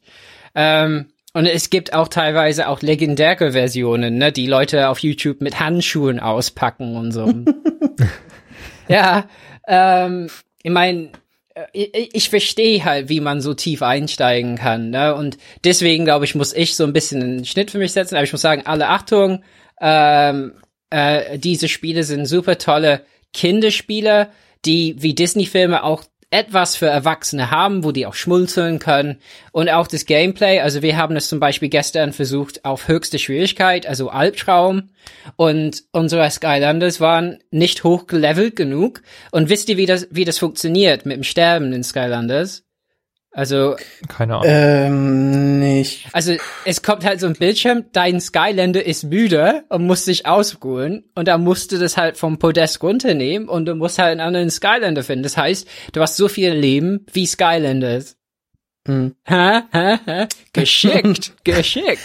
Und wie lange äh, sind die müde oder wann kann man die wieder benutzen? Ja, weißt du das? Bis man das Level beendet hat oder zurück, ähm, äh, äh, also aus dem Level herausgeht. Das heißt, wir haben, einen, wir haben versagt, weil, also mein, äh, äh mein Freund, der hat dann, der hat durch sein, seine Kinder, also durch sein Kind, und das sind auch Skylanders vor, vor, von Vorgängen äh, also äh, Vorgänge spielen, die alle bei Superchargers auch noch funktionieren. Also er hat zum Beispiel ein Spyro der ersten Version, ne? Und Spyro mhm. war natürlich Level 20 und hat jede Menge weggesteckt. Aber der hat auch angefangen, dann, dann hat er was draufgesetzt, war irgendwann nur noch Level 10. Meine Sky Skylander sind äh, irgendwie höchstens 10, manche von denen 1, 2, 3. Und die waren halt mit ein paar Schlägen schon kaputt, ja. Und das heißt, irgendwann war es nur, dass so, irgendwann war ich durch, weil ich tatsächlich gestern hatte ich nur sechs oder so. Das ist schon heute Morgen angewachsen um zwei. Ähm, ja, ähm, aber das heißt, äh, der Albtraummodus ist wahrscheinlich zu schwer für, für die meisten Kinder. Also es ist schon, äh, da muss man entweder jede Menge Skylander haben äh, super gut sein oder was weiß ich, ja. Ähm, ja, das ist mein Bericht. Also es geht äh, äh, bei mir, äh, ent entweder geht es mir ganz toll oder nee, aber ich finde, ich finde, ähm, die sind echt schön gemacht und äh, auch die, die, die Figuren sind toll. Ähm, und die Welt ist halt sehr stimmig. Also auch wie die erklärt haben, wie Imaginators funktioniert und wieso Crash Bandicoot dabei. Also da gibt's eine ganze Geschichte, dass die Inseln von Crash Bandicoot synchronisiert werden alle paar Jahre und die sind halt nicht synchronisiert gerade und deswegen ist der Bösewicht da und so. also die machen sich echt, die geben sich echt viel Mühe äh, bei diesen Geschichten und ähm, ja von daher äh, ich bin sehr angenehm überrascht und bereue, ich habe auch keine äh, äh, äh, keine Reue oder so, dass mal, also es war nicht so, dass ich das fünf Minuten gespielt habe und gesagt habe, oh, oh, äh, ja, wie sind die Figuren denn verarbeitet? Also ist das, kann man sich das anschauen oder, oder sollte man eher nicht zu nah rangehen? Also um, ich ähm. habe jetzt wirklich so den, so den, den Qualitätsanspruch, weil die Amiibos von Nintendo sind schon extrem hochwertig, so also, im Schnitt. Also es, ich glaube, es kommt immer ein bisschen auf die Skylander-Version an. Also da die Skylander-Community scheint da immer bei jedem Spiel so ein bisschen äh, zu diskutieren, ist, ist dieses Spiel besser oder nicht. Also ich glaube, die Superchargers gelten als vielleicht nicht so ganz hochwertig äh, als äh, Trap Team oder so. Ähm, also ich finde, ähm, die sind eigentlich sehr gut verarbeitet. Also ich finde, die Fahrzeuge sind vor allen Dingen, die sind für Kinder super toll, weil die echte Spielzeuge sind. Also die Räder bewegen sich zum Beispiel. Die haben beweg bewegliche Teile auch noch dran. Ähm, ja, also ich glaube, für Sammler, was ein Ärgernis sein kann, und das habe ich auf YouTube gefunden, gibt Leute, die dann so, es gibt so Farbe, die bisschen verlaufen ist manchmal, ne, oder ein Fleck rot auf weiß, was nicht da sein soll. Da gibt Leute, die versuchen, das zu entfernen. Das gibt's ab und zu. Bei einem Skylander hatte ich das Problem, Farbe ist auf meine Hände irgendwie abgerubbelt, ja. Nicht, dass ich irgendwie mit dem Skylander gegen meinen Körper also rubbel oder so. Aber ich habe einfach das Geile angefasst, da ist ein bisschen Silber abgekommen. Ähm, äh, das war aber, glaube ich, eine Ausnahme. Äh, irgendwas in der Herstellung. Vielleicht schiefgegangen. Äh, aber ähm, ansonsten finde ich die alle äh, recht hochwertig. Also ich glaube, ich würde sagen, Amiibos sind halt durch ihre Schlichtheit vom Design, äh, äh, äh die sind vielleicht noch ein Stück hochwertige zum Teil, aber ich würde sagen, diese Sensei, die in Imaginators kommen, die sind teilweise so schön anzusehen und die fühlen sich auch so massiv an, äh, ähm, dass die für, für mich so, ähm, so Amiibo ziemlich gleich kommen. Also zum Beispiel, ich habe Crash Bandicoot in der Hand gehabt. Ähm, es klingt auch ganz schlimm. Ähm, aber Crash war echt schön verarbeitet. Und ähm, und wenn man halt Crash Bandicoot mag, könnte man echt sagen, das ist eine Figur für Crash Bandicoot, stelle ich irgendwie ins Regal oder so. Ja, also, ähm, ja, von daher äh, äh, finde ich das eine gelungene Serie, die ich halt, mit der ich mich halt wahrscheinlich gewollt erstmal nicht beschäftigt habe, ne, weil ich wusste, dass ähm, ein paar Journalisten ähm, äh, äh, äh auch alles sammeln und so eine Sammelwut wollte ich bei mir nicht in, initiieren. Jetzt habe ich, hab ich den Salat. ja. Ja, krasse Geschichte, wie schnell das eskaliert ist, aber ähm, ja, auch hm. schön zu sehen, dass das, äh, dass das durchaus etwas ist, was äh, ja sich rechtfertigen lässt. Also irgendwie muss sich dieser Erfolg von Skylanders ja rechtfertigen lassen. Also ich glaube, ich wollte es eigentlich, ich wollte es eigentlich gestern streamen und äh, euch Bescheid sagen, ja, äh, weil irgendwann müsst ihr da reinschauen, weil äh, das ist echt äh, super teuer gemacht. Also auch so die Rennstrecken, also es gibt Teile, wo man im Fahrzeug sein muss und so. Wie das gemacht ist, ist schon äh, toll, ja. Also ja, mein letzten Endes, äh, ob man das braucht als erwachsene Spieler, wahrscheinlich nicht. Ähm, aber wenn man also ich mag halt diese, äh, ich finde es philosophisch fast spannend, halt äh, Materie und Immaterielles äh, miteinander zu verbinden. Ähm, und auch diese, also äh, wie toll die Technik eben funktioniert mit dem Portal, ne? Also dass es immer sofort erkannt wird und das Spiel lädt schnell äh, deine Figur hinein. Ähm, äh, Finde ich schon toll. Ich meine, äh, der Kumpel hat mir erzählt, sein Sohn, der ist etwas jünger. Also was der halt macht, ist mit 30 Sekunden ein Skylander spielen, dann wechseln. also, und er meinte, das würde ihn schon ein bisschen verrückt machen, ja. Aber klar, als Kind bist du nicht so zielstrebig. Also die ist wahrscheinlich das, also zum Beispiel, die haben die Kampagne nie, äh, die Kampagne ist ziemlich lang, die hat so äh, 40 Kapitel rum. Und ich bin erst bei Kapitel 9 nach vier Stunden. Na? Also da ist ziemlich viel Value, würde ich sagen. Ähm, und ähm, äh, aber die haben das nie zu Ende gespielt. Das heißt, gestern Abend bin ich in sein Spiel hinein und wir haben äh, bis zum vorletzten Kapitel gespielt, in seinem Spiel quasi.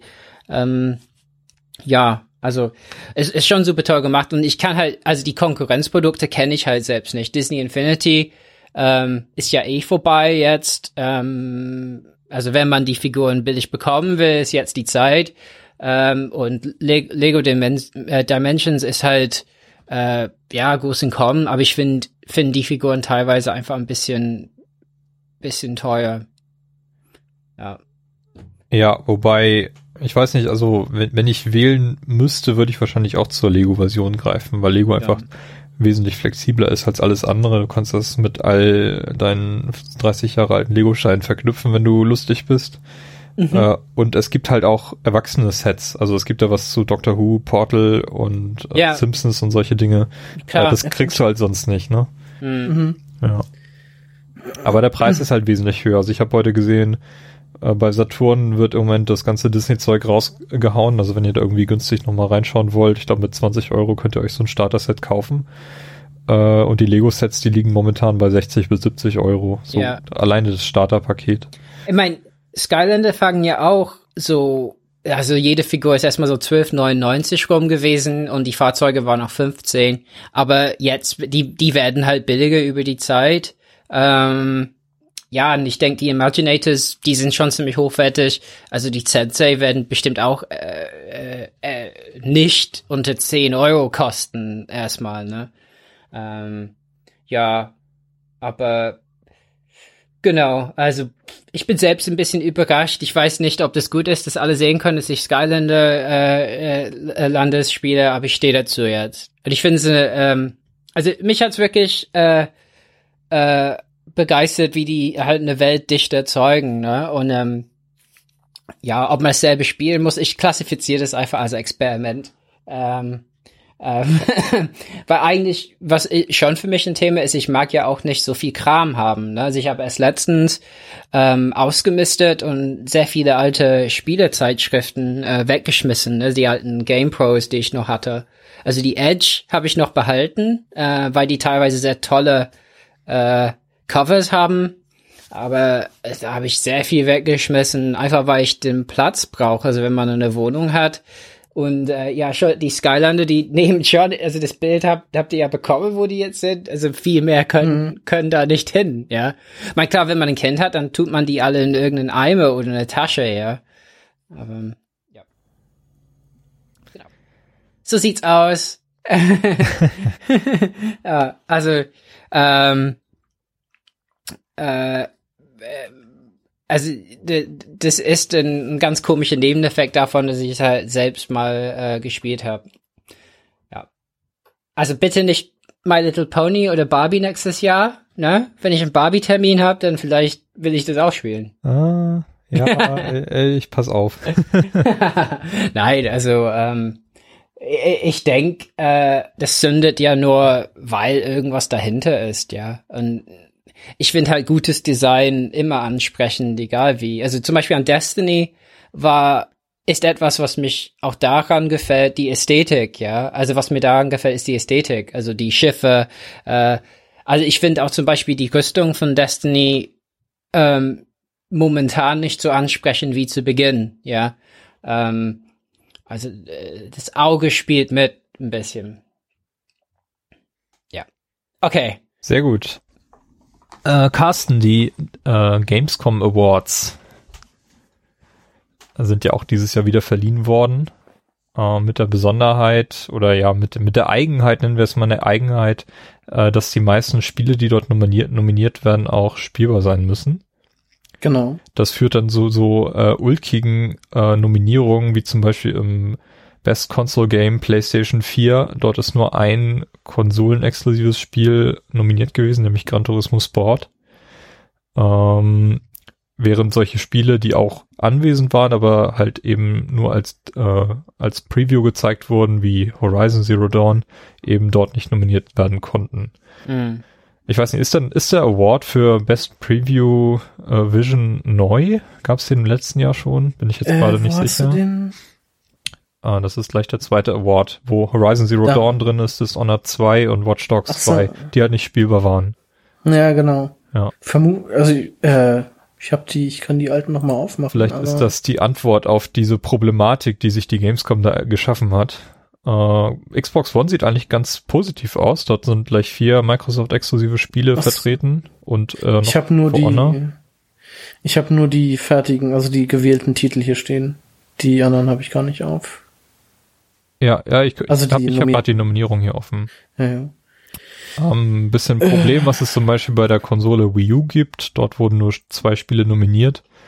Äh, nämlich eben das von dir angesprochene Robert Skylanders Imaginators und äh, Breath of the Wild, mhm. äh, das Zelda-Spiel. Äh, nicht schwer zu erahnen, welches Spiel möglicherweise dort gewonnen hat in der Kategorie. Ja.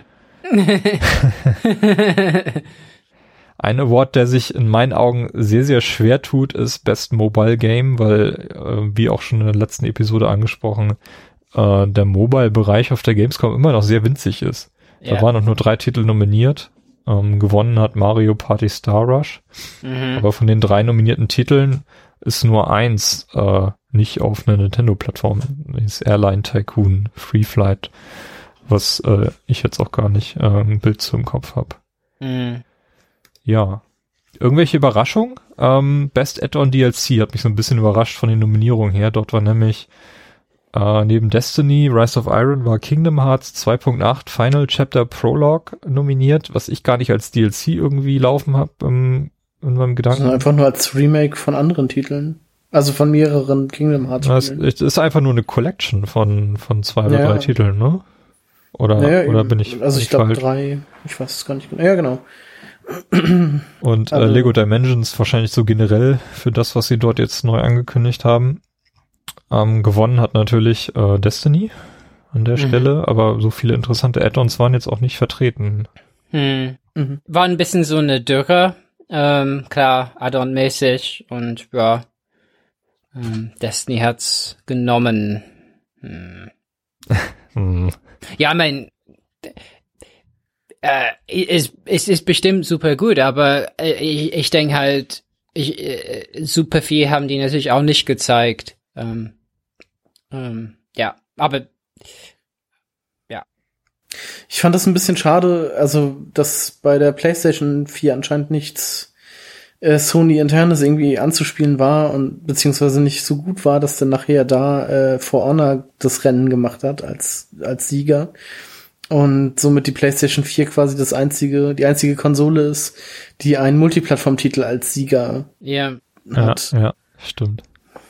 Und nicht irgendwie ein, also Horizon war dann ja wahrscheinlich nicht anspielbar und ähm, aber zumindest so ein, ich weiß gar nicht, war, äh, wie heißt das denn, Last Guardian anspielbar? Ich meine, das kommt ja jetzt auch schon bald raus. Ja, das war spielbar, ja.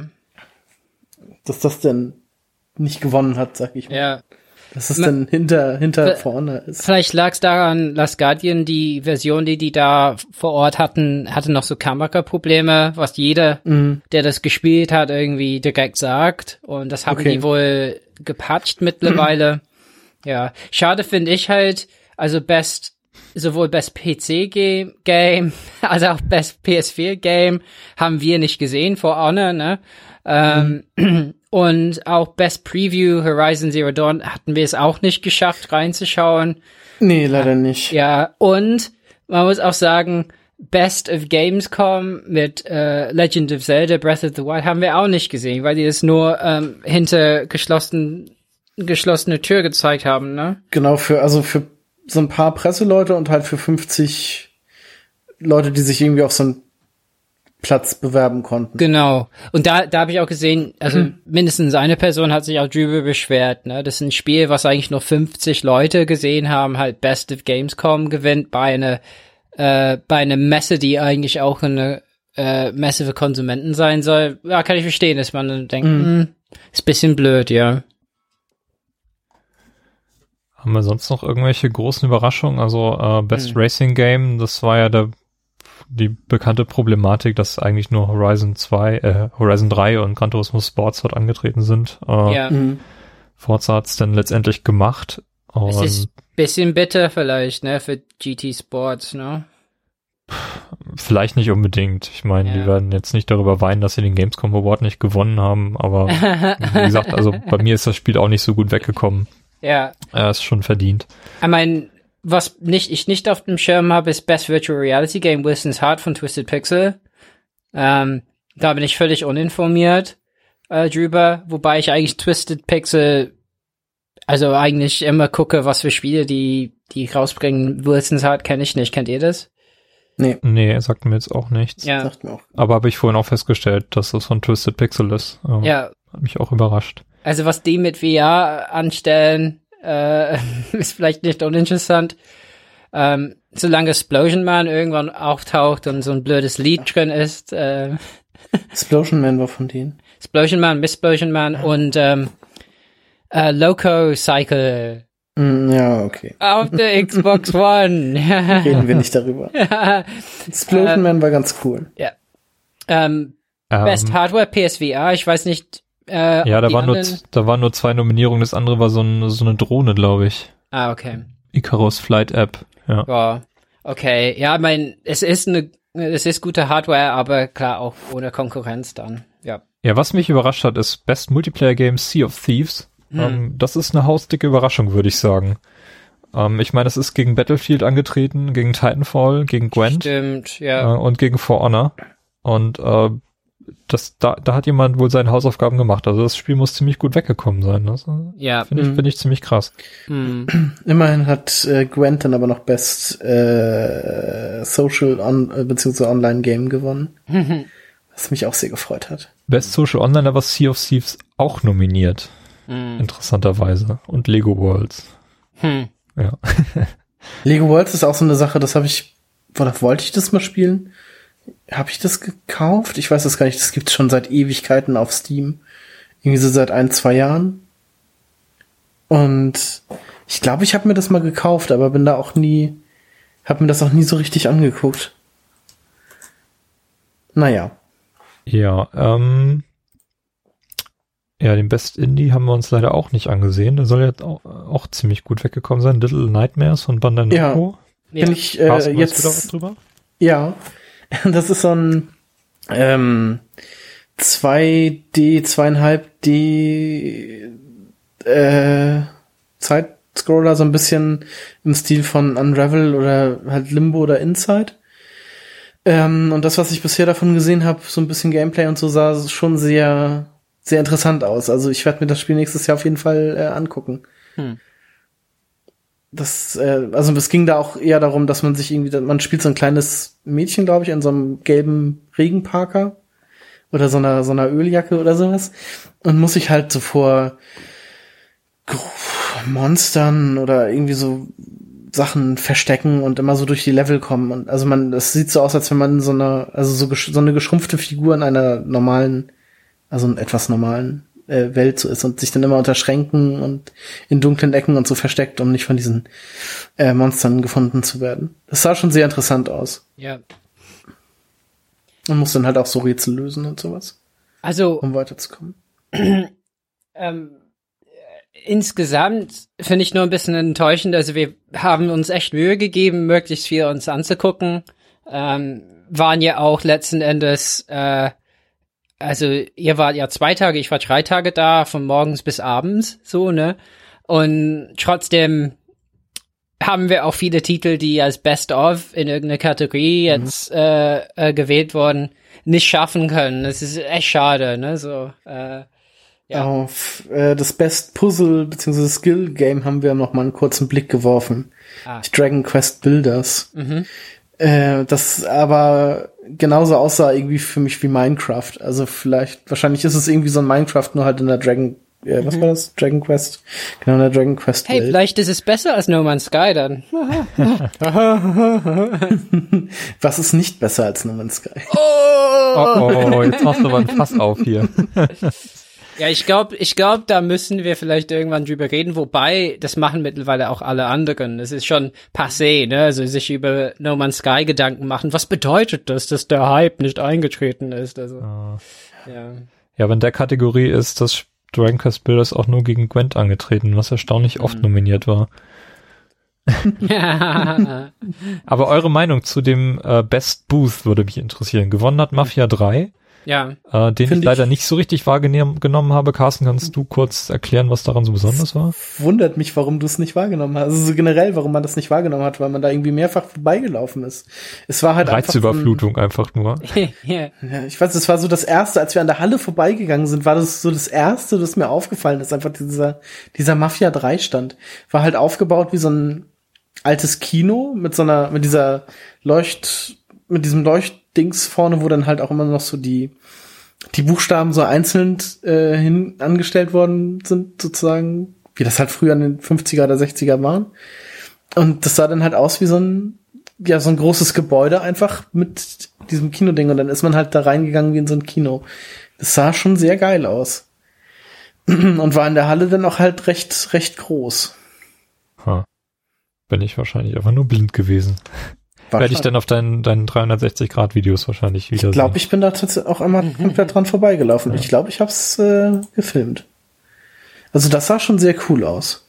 Was war für euch der coolste Stand? Habt ihr da irgendwie noch einen Favoriten? Naja, Mafia 3 würde ich halt, wäre halt für mich das. Krass. Ja, nee, also da, da habe ich nicht gut genug aufgepasst, wirklich. Also vielleicht noch den Gwent-Stand, weil da noch so ein bisschen so rustikal hergerichtet war. Meinst du ähm, den, so, den neben dem Microsoft-Stand? Ja, genau, den. Ja. Ähm, der war so ein bisschen rustikal mit so alten Holzbänken und Holztischen so gefertigt aus einem ganzen Baum. So, das sah schon ziemlich geil aus. Ähm, nee, und sonst ich mein, ist halt kein anderer Stand irgendwie so großartig aufgefallen. Ich meine, wenn es einen Preis gäbe für äh, Stände, die mir Angst gemacht haben, dann wäre es die Ecke, also zwischen Landwirtschaftssimulator und Microsoft war so World of Tanks und noch was. Und mhm. da bin, wenn ich da, da waren erstmal ganz viele Booth Babes äh, verkleidet irgendwie.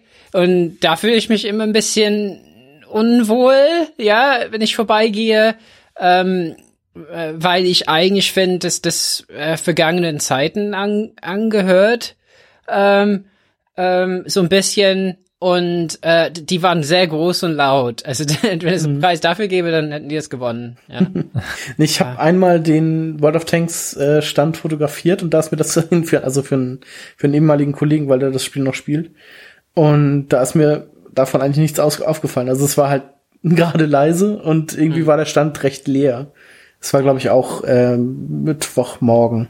Dann war es vielleicht nee, nicht World doch. of Tanks, sondern das, was daneben war. Nicht vergessen. Nee, nee, das, das war, das war World of Tanks. Also okay. das war dieser, dieser schwarz-rote Stand sozusagen. Ja, genau. Wargaming, World of Tanks. Ja, genau. Dafür habe ich den ja, genau, dafür habe ich den ja fotografiert. Ja, ja. ja, immerhin im Vorfeld haben wir über EA gesprochen, Timo. Ähm, ja, genau. Also der EA-Stand, der hat mich so ein bisschen irritiert zurückgelassen. Also ich habe den nur am Mittwoch gesehen, wo da halt relativ wenig los war und da war aufgebaut wie so eine Arena. Hat mich so ein bisschen an so eine RTL Familienduell Arena irgendwie erinnert. Ich weiß auch nicht warum. Vielleicht von den Farbgebungen dort. Es war mhm. auf jeden Fall ein bisschen merkwürdig. Und ähm, die Spiele, die drei, die dort gezeigt wurden, das war glaube ich nur FIFA, Titanfall und Battlefield. Mhm. Die, die waren jeweils doppelt dort vorhanden. Mhm. Ich weiß nicht, ob das einmal Konsole und einmal PC war oder was auch immer sie damit bezwecken wollten. Es war nicht so wirklich klar, wo man sich anstellen musste, wenn man dahin wollte. Das waren teilweise, also Titanfall war einmal äh, äh, sich gegenüber, ne? Und einerseits war es, ähm, es waren zwei verschiedene Spielmodi, Multiplayer-Player-Modi, äh, die äh, gezeigt wurden. Also auf, auf der einen Seite war es Bounty Hunt und auf der anderen Seite was anderes. Ja. Auf der anderen Seite finde ich es natürlich gut, dass das Ganze so ein bisschen entzerrt wurde, dadurch, dass man diese Spiele eben nicht nur bei EA, sondern sowohl auch bei Sony als auch bei Microsoft sich anschauen konnte. Also mhm. Anspielstationen gab es da wirklich en masse. Ähm, hat wahrscheinlich auch Battlefield dazu dann geholfen, den Consumer Award zu gewinnen, weil das echt viele Leute dann anspielen konnten. Aber der, der, der Stand generell war so ein bisschen wirr und auch die Show, die dann dort veranstaltet wurde. Also in der Mitte von dieser wirklich runden Arena war dann auch noch äh, eine Bühne aufgebaut, mhm. äh, die so eher leidlich dann bespielt wurde. Ähm, gerade auch am Mittwoch wirkte das ein bisschen verloren, weil echt wenig Leute da waren. Ja, das wirkte halt so, als würden die das Programm für die Publikumstage erproben ja. äh, mit halt wenig Publikum, ne? So Leute auf die Bühne holen, es stehen halt nur Leute in der Schlange, dann müssten mussten die einen da rausholen. Die hatten auch eine Ka einen Kameramann, der mit zur Schlange gegangen ist. Ich habe beobachtet, wie er dann rückwärts gegangen ist, um zu filmen und fast äh, zwei, dreimal umgefallen ist, weil irgendjemand halt äh, Handy bedienend äh, hinter hinter ihm stand. Also ja. Ja, und ich glaube auch die PR-Leute und Presseleute, die mit mir für Titanfall gewartet haben, also man hat schon gesehen, äh, also die, äh, die Mimik hat hat nicht unbedingt was Positives für diese Bühnenvorstellung bedeutet, ne? Also es war eher so ein bisschen, uff, schade, dass man das mitbekommt gerade. Nicht, dass die Person, also ich, ich glaube, das ist eine sehr undankbare Aufgabe äh, dabei äh, bei der Gamescom. Also die, also das ist für die Stimme schon ganz schlimm und die müssen halt teilweise sehr lange über halt belanglose Sachen reden, ja. Also ja, keine Ahnung. Aber ja, EA war ein bisschen, bisschen komisch, sehr groß. Äh, äh, ich meine, sehr viele äh, äh, äh, Plätze, wo man spielen konnte. Ne? Also man konnte, also ich glaube, da äh, also müsste man gucken, wie es bei den offenen Tagen war, aber die hatten sehr viele Monitore immerhin, ja. Ja, ja. So, naja. Ja, und ansonsten der, der Blizzard-Start äh, stand da war natürlich auch wieder sehr, sehr beeindruckend, hat mich, ähm, mhm. ja, also wirklich bemerkenswert, wie professionell Blizzard da geworden ja. ist in den letzten Jahren und die, ich habe das Gefühl, der Stand wird jedes Jahr größer. Hm. Also der war letztes Jahr schon wahnsinnig riesig und diesmal haben die wirklich den Stand bis in die Ecke der Halle ausgedehnt. Also da konntest du nicht mehr drum herum gehen und äh, selbst dort, wenn du dachtest, ah, da ist nicht mehr so viel, kommst du da hin, dann ist da noch so ein riesiger Diablo-Bereich und ja. ähm, einfach von, von, von diesem epischen Status, den Blizzard sich da erarbeitet hat und vielleicht auch deswegen so einen guten Ruf bei, bei vielen Leuten äh, hat, einfach weil sie so publikumsnah sind. Also das war wirklich sehr, sehr ja. krass. Ja. ja. Na, Blizzard, mein, äh, wie die Spiele intensiv betreuen, äh, treten die auch auf, ne? Wenn ja. die, ja, stimmt schon. Ja, also das ist wirklich bemerkenswert. Also vielleicht würde ich, äh, wenn ich mir den Mafia 3 Stand nochmal anschaue, auf Carstens Video oder sonst auf YouTube, ähm, wäre das, wäre der Blizzard Start wahrscheinlich meine, meine Wahl für Best mhm. Booth gewesen. Ja. Alternativ der Retro-Stand in Halle 10. ja. Ja, Best of Gamescom, Carsten, du hast es bereits erwähnt, äh, Breath of the Wild. Hab von, ich das? Oder was, was Robert? Ich glaube, das ist ist ja. äh, ja, hat auch schon den E3 Award gewonnen, wenn ich mich nicht irre. Äh, hm. Ho hoffentlich dann auch mit Recht, wenn das Spiel dann mal kommt. Wir haben uns ja leider, leider gar nicht, nicht glauben, wie sehr ich mich auf dieses Spiel freue. ja, wir, wir hätten echt äh, uns äh, bemühen müssen um einen Nintendo-Termin. Ich hätte mich Mittwochmorgen, als ich auf euch gewartet habe, einfach da hinstellen sollen und fragen, geht's noch? Kann eine von uns bitte? äh, also ich hätte mir das, glaube ich, nicht angucken wollen. Also ich erzähle, das ist nachher so ein Spiel, was das will ich hier haben und das will ich dann ganz in Ruhe ganz in Ruhe alleine für mich spielen und in dieser Welt dann halt auch wieder versinken und mhm. so das das das finde ich dann nicht so geil, wenn ich das irgendwie so eine halbe Stunde auf einer Messe spiele und dann einfach wieder da raus muss und das dann halt wieder ein halbes Jahr nicht spielen kann. Hm. Also das das hätte ich glaube ich, ich hätte glaube ich abgesagt. Also während wir einen Termin, dann hätte ich gesagt, okay, guckt euch das an.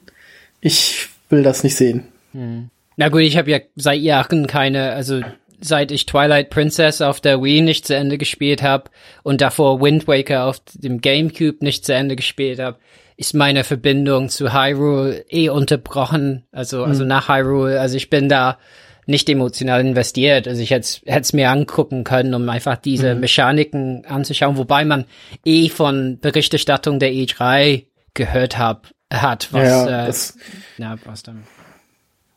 Das habe ich mir halt auch nicht alles komplett angeguckt, also nur recht wenig. Ja. Weil ich dann halt auch dachte, okay, ich will jetzt gar nicht mehr wissen, ich will das nachher selber alles mhm. herausfinden und für mich erleben. Hm. Also, Überraschung, du heißt Link, wahrscheinlich. Oh. oh. Spoiler-Alarm.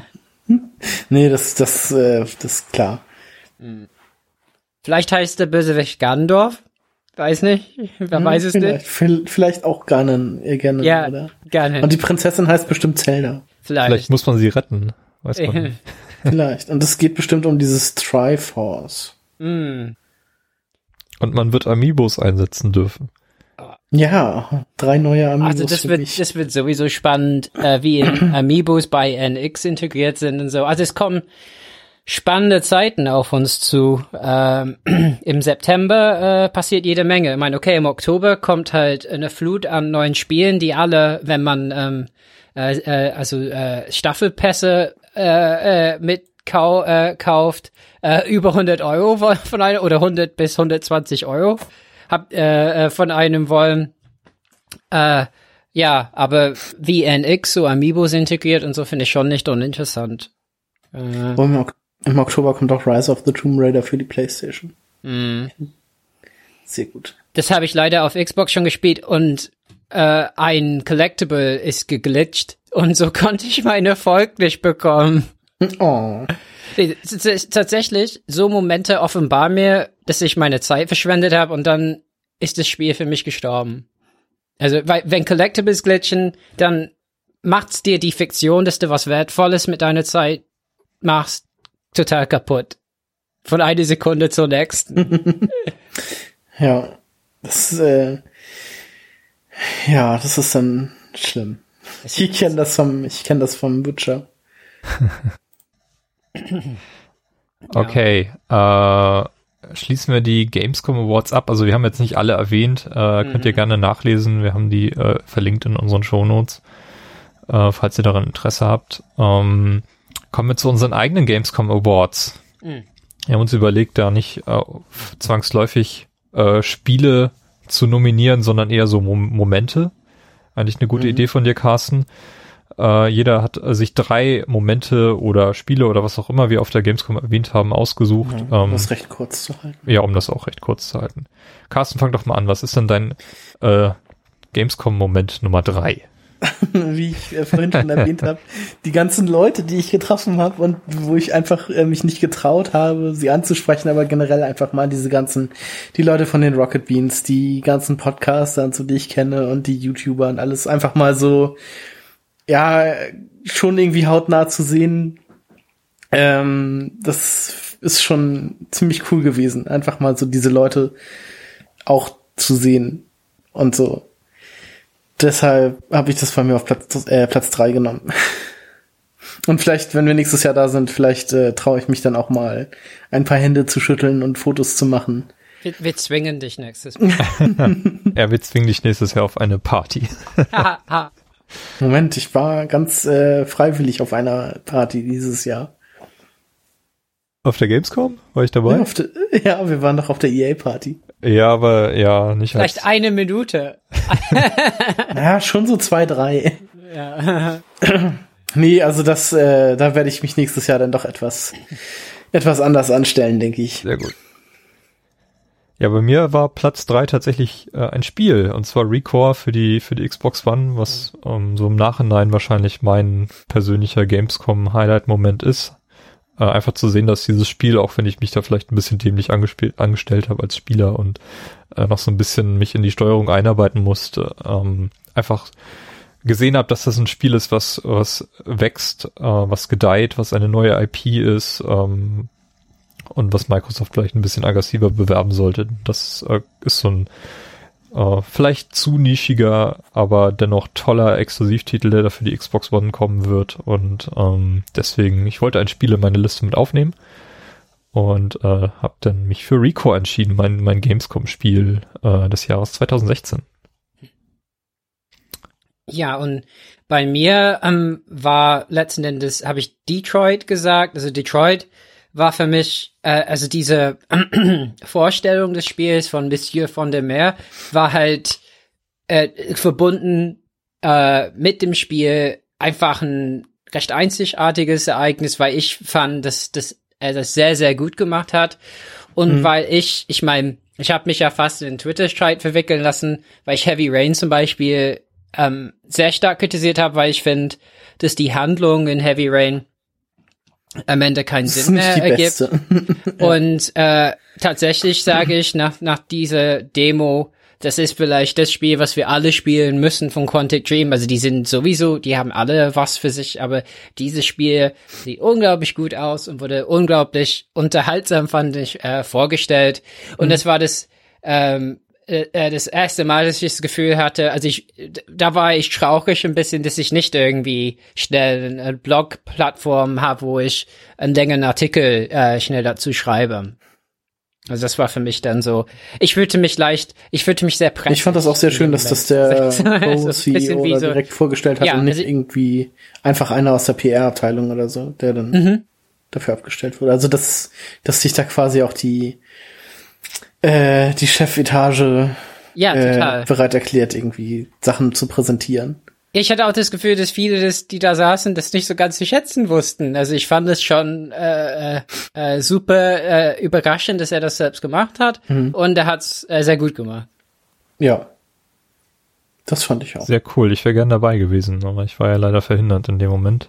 Mhm. Und mhm. es hat sich auch nicht gelohnt, zu einem späteren Zeitpunkt dahin zu kommen. Nee, das war dann ja auch an einem am äh, Besuchertag und da waren die Schlangen natürlich nachher auch noch voller als an dem Mittwoch, an dem wir schon mal da waren und nicht ja. angekommen sind. Ja. Okay. Carsten, dein äh, Moment Nummer zwei? ja, der, die, Tat, die einfache Tatsache, dass wir diesmal als Fachbesucher da waren. Als Presse, äh, ja, genau. Als Presse. Ähm, und dann halt auch in den Business-Bereich konnten und dann halt auch unsere äh, Termine machen konnten und äh, uns äh, Sachen zeigen lassen und uns zeigen äh, Sachen gezeigt wurden. Ähm, das war schon sehr cool und ich hoffe, dass wir da im nächsten Jahr noch ein paar mehr, also wenn wir noch mal, wenn ich noch mal hinfahre, dass äh, dann auch im nächsten Jahr noch ein paar mehr Termine ähm, auf der Liste stehen und dass man ein paar mehr Spiele noch ähm, gezeigt bekommt. Das wäre noch mal so eine Sache. Aber ja. so wie es momentan aussieht, ich habe schon Bock, da noch mal hinzufahren. Ja, finde ich super. Das ist ja auch das erste Mal jetzt im Rahmen von dieses Podcasts, den wir seit 2012 machen, dass du dort warst. Mhm. Und alleine die Tatsache finde ich schon lobenswert, dass wir das endlich mal geschafft haben, als ja. äh, Podcast gemeinsam dort aufzutreten. Mhm. Ja. Ja, bei mir war es äh, erneut die, die Retro-Halle, die ich auf Platz zwei gewählt habe, weil, wie auch jetzt schon häufiger erwähnt, die einfach so liebevoll gestaltet ist und man dort wirklich mit Profisammlungen, mit äh, Liebhabern, Sammlerstücken konfrontiert wird, die man sonst nur virtuell sieht oder als Foto und äh, ich finde das einfach äh, super klasse, da durch diesen Bereich zu gehen, der auch so ein bisschen verwinkelt aufgebaut ist. Und man, man hat das Gefühl, man geht um die Ecke und äh, macht wieder eine neue Entdeckung oder einfach nur zu sehen, wie, wie, wie so ein Zwölfjähriger sich an so ein C64 setzt und irgendwas mhm. zockt und das vielleicht zum allerersten Mal erlebt, was man ja. als Kind dann schon mal selber gehabt hat. Und ja, krass finde ich Amiga oder so, wenn ich da so junge Leute an so Amiga sitze, sehe, denke, ja, genau so war es bei mir damals. ja. Ja, also da, da, da leuchten einfach die Augen, wenn man darüber geht. Das ist einfach, ich finde es einfach wunderschön und das ist auch nicht überlaufen. Also man kann da wirklich entspannt rübergehen und findet auch an den vollsten Tagen dann noch irgendwie Spielstationen oder mhm. äh, steht da niemanden im Weg und das, das, das ist einfach so lobenswert. Ich hoffe, dass der Bereich äh, im nächsten Jahr wieder da sein wird. Mhm. Ja. Genau. Und bei mir äh, war es zweite Moment, also ich glaube, es gibt Momente in dem die man nie vergisst und, äh, und, Massaker, äh, es gibt auch im, in der Spielebiografie Momente, die man nicht vergisst. Also das erste Mal eine Spielothek, das erste Konsolenspiel, die erste Konsole. Und für mich war das erste Mal VR probieren mit PSVR, glaube ich, auch so ein Moment, wo ich sage, das vergesse ich nie. Es ist was komplett Neues. Man hat neue Sensation, also man fühlt sich, es fühlt sich anders an, man merkt, der Körper ist nicht dran gewöhnt. Ähm, und das werde ich nie vergessen, dass ich das gemacht habe bei Robinson, bei, äh, bei, bei Sony, äh, geführt äh, äh, äh, äh, vom netten Personal, die äh, das die da angestellt hatten. Ja, und äh, das bleibt mir dann für immer. Äh, was danach kommt, ob das dann äh, erfolgreich ist, dann ist es eine andere Sache, aber es ist auf jeden Fall was anderes als Spiele. Ja. Ja, das glaube ich dir. Also ich werde das den, den Moment sicherlich auch irgendwann demnächst mal haben, mhm. so eine VR-Brille aufzusetzen, aber äh, vielleicht ist meine Skepsis auch so lange so hoch, bis ich das Ding mal aufgesetzt ja. habe. Das ist schon so eine Horizonterweiterung, wenn man es erstmal probiert. Oder, ja. oder es wird einem total übel. Das kann ja auch sein. Ja.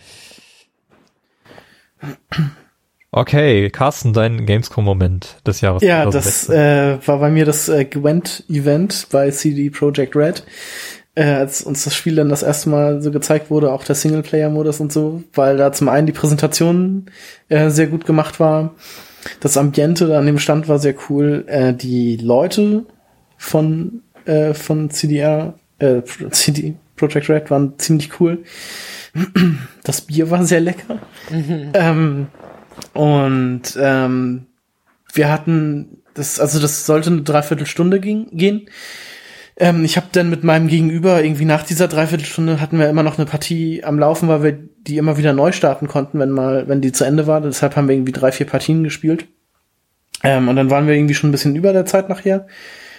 Ähm, aber die haben uns dann nicht rausgejagt oder so, so nach dem Motto, hier, die nächsten stehen schon vor der Tür, bitte beeilt euch mal. Und nachdem wir dann mit unserer Partie einfach fertig waren, ähm, haben die uns auch noch so ein paar Fragen beantwortet. Also wir standen da bestimmt noch so zehn Minuten und haben mit den mit den beiden äh, Entwicklern, die, jetzt, die uns das gezeigt haben, auch noch geredet und den Fragen gestellt zu dem Spiel und so. Und daher, dass das so locker war und so, deshalb fand ich das alles schon sehr, sehr cool. Das hat mich dann schon sehr gefreut, dass das alles noch so möglich war. Sehr schön. Ja, bei mir ist es auch der, der Gamescom-Moment äh, wieder so ein bisschen Self-Plugging hier, äh, dass wir jetzt mal tatsächlich als Podcast dort aufgetreten sind, als, als Presse und äh, ich weiß nicht, wenn ihr die Episoden aus den Vorjahren gehört habt, äh, meistens mit Alleinberichten von, von Robert, äh, das waren dann häufig eher so Schlangengeschichten und äh, das ist dies Jahr nicht der Fall. Für mich hat sich dadurch auch das Messererlebnis komplett gewandelt, einfach dadurch, äh, dass wir es so strategisch eben gemacht haben und die großen Massen vermeiden konnten. Ähm, auch einfach viel mehr mitgenommen als in den Jahren zuvor. Äh, also ich habe viel mehr Spiele gesehen, viel mehr Spiele selber gespielt ähm, und habe mir auch wirklich jetzt selber mal so einen Eindruck von, von eben auch dem Business-Bereich machen können, so wie äh, die Halle 3, wo Entwickler wirklich auch noch auf der Suche sind nach irgendwie äh, Partnern, Support, nach, nach Engines, nach, äh, keine Ahnung, Leuten, die Werbung für sie machen und so und wo man dann wirklich äh, auch mal direkt mit Entwicklern eben quatschen konnte und solche Geschichten. Mhm. Das, das kriegst du als Besucher einfach gar nicht mit. Und ähm, ist natürlich ungerecht für die, die das eben, die die Möglichkeit nicht haben. Also es ist ist tatsächlich so ein bisschen befremdlich, wenn man Donnerstag morgens um neun da ankommt und die Masse schon dort steht, gebannt vor den Toren, die erst um zehn aufmachen und man selber geht einfach rein. Das, da muss ich mich gewöhnen als jemand, der auch nicht äh, im Spielebereich arbeitet. Ich meine, das ist hier wirklich unser Hobby. Ja, es ist ein reiner Hobby-Podcast, den wir eigentlich hauptsächlich für uns machen äh, und uns mit Spielen beschäftigen, hobbymäßig. Und äh, keiner von uns verdient hier auch nur einen Cent. Ähm, äh, das, das ist schon was Besonderes gewesen und deswegen äh, würde ich das an dieser Stelle für uns einfach mal hier rausheben. Ja, Presse. Robert, dein Gamescom-Moment. Ja, das ist ja letzten Endes ähnlich. Also für mich war faszinierend einfach äh, durch den Pressezugang eben der Blick hinter die Kulissen. Ähm, äh, also äh, äh, durch die Art von Soziologie, die ich betreibe äh, an der Uni, interessiert mich immer so letzten Endes, was ist die Arbeit, die man alltäglich intuitiv äh, leistet, damit etwas funktioniert in der Welt. Ne? Wie funktioniert zum Beispiel ein Gespräch oder so, ne? Oder wie geht äh, ein professioneller Arzt sein oder so. Und ich fand super spannend, äh, einfach da so einen Blick in, in, in, in so den äh, äh, Games-Journalismus letzten Endes hineinzubekommen, zu sehen, äh, wie die Leute da arbeiten, was für einen Rhythmus hat das, wie spricht man miteinander oder eben viel nicht. Ne? Das war teilweise einfach sehr ruhig äh, hinter den Kulissen. Ja, und es ist einerseits, einerseits war ich sehr begeistert und man sieht auch Leute, ähm, die man vom YouTube kennt oder von Twitter und so, äh, andererseits, es hat auch eine Kehrseite, so ein bisschen so eine traurige äh, so oder eine äh, reflexive, wo ich halt gemerkt habe, dass man trotzdem immer ein bisschen draußen bleibt. Also, ähm, mein klar, wir, äh, also Leute hören unsere Podcast, unsere Podcast und so, unseren Podcast, aber ähm, äh, wir sind natürlich nicht äh, so drin wie ein IGN oder ein GameSpot und es ist auch viel mehr Arbeit im Vorfeld, äh, teilweise an Termine zu kommen. Und ähm, ich habe gemerkt, dass ich sehr gerne ähm, ne da war, ähm, aber äh, ja, äh, das wäre eine Erfahrung, glaube ich, die man eher, also zum Beispiel der Jeff Gersman hat erzählt, der war aus seiner ersten E3 mit 16, 17, das unerlaubterweise da rein. Und ich glaube, so eine Erfahrung muss man dann machen, wenn man in den Bereich wirklich reingehen will und erfolgreich sein will, da muss man früh mit, also quasi unsere, unsere erste Erfahrung jetzt müssten wir früher gemacht haben, dann fängt man an, Kontakte zu knüpfen. Und weil ich habe schon gemerkt, dass das relativ ähm, insular ist, ne? Also man man kommt nicht so einfach ins Gespräch mit anderen, ja. Also die, die Leute raffen schon, wer wer ist, ne? Ich denke auch die Journalisten schauen sich manche Leute, die da rumgelaufen sind, äh, mit riesigen Taschen von der, der Messe und so und denken, was für Leute sitzen hier mit mir im Pressebereich, so, ne? ja. Sicherlich, ja. Und ich habe auch versucht, die äh, bloß nicht zu stören, wenn die irgendwie miteinander reden oder so und nur so ein bisschen ne, diskret rüber zu schauen, was haben die gerade auf dem Bildschirm oder so. Äh, ja, ähm, von daher, das fand ich sehr faszinierend. Ähm, ja, und äh, fragt man sich immer, ja, also äh, könnte man noch was da machen? Und die Antwort ist wahrscheinlich eher, sollte man nicht. ähm, mich hat's angeregt, vielleicht zu überlegen, ob ich vielleicht ab und zu doch was schreibe über, über Videospiele. Also, äh, weil ich merke, da ist schon Lust, aber das habe ich eh seit langem. Aber zuerst sollte ähm, eine längere Arbeit, ein Buch von mir kommen, was mit Soziologie zu tun hat. Und von daher hat alles andere weniger Priorität, bis das fertig ist. Aber danach könnte ich mir Gedanken machen. Das hat das in mir ein bisschen angeregt. Aber es, insgesamt, ich glaube, das war eine Erfahrung, die ich nicht missen wollte. Und ich musste mich auch emotional wegzerren ein bisschen von der Gamescom. Also äh, und das ist sonst nicht der Fall, ne? Da, sonst war ich einfach super froh, da, da raus zu sein. Ja. also ich muss, ich muss auch sagen, ich fand es super anstrengend und ich habe mir nachher auch eine Blase gelaufen und so, die war jetzt aber kleiner als gedacht und so, aber ähm, so nachdem wir dann weggefahren sind, also Freitag, dachte ich mir dann so, oh, schade eigentlich, dass du jetzt wieder zu Hause bist. Ich wäre da gerne noch so ein, zwei Tage länger geblieben, vielleicht und hätte mir noch so Sachen angeguckt. Ähm, also das, äh, auch wenn es äh, echt anstrengend war, war es dennoch schön. Mhm.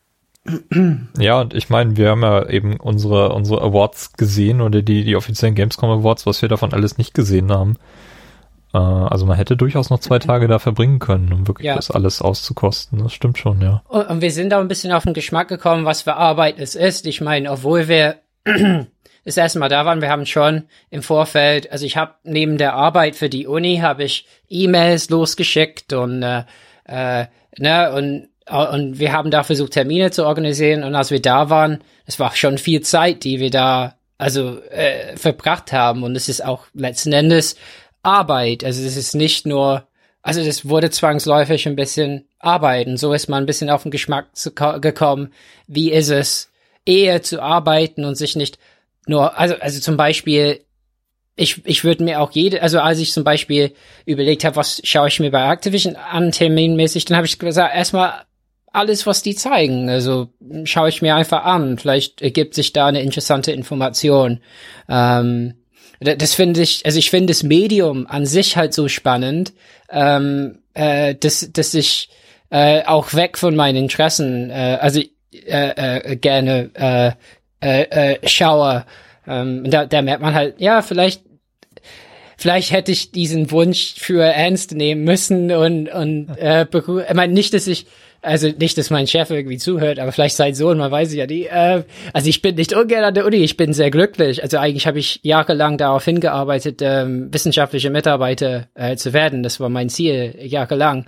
Aber ich bin ein Zweifler und ähm, natürlich jeder Job hat Nachteile, schlechte Tage und es ist natürlich sehr anstrengend an der Uni und man hat immer eine ungewisse Zukunft. Ähm, und ich finde, ich finde den Bereich super attraktiv, nur halt wie jeder journalistische Bereich extrem zu. Und ich, ich habe echt gemerkt, wow, das ist, ich meine, äh, am Freitag, als, als ihr weg wart, da habe ich die GameStar-Leute dauernd gesehen, ja.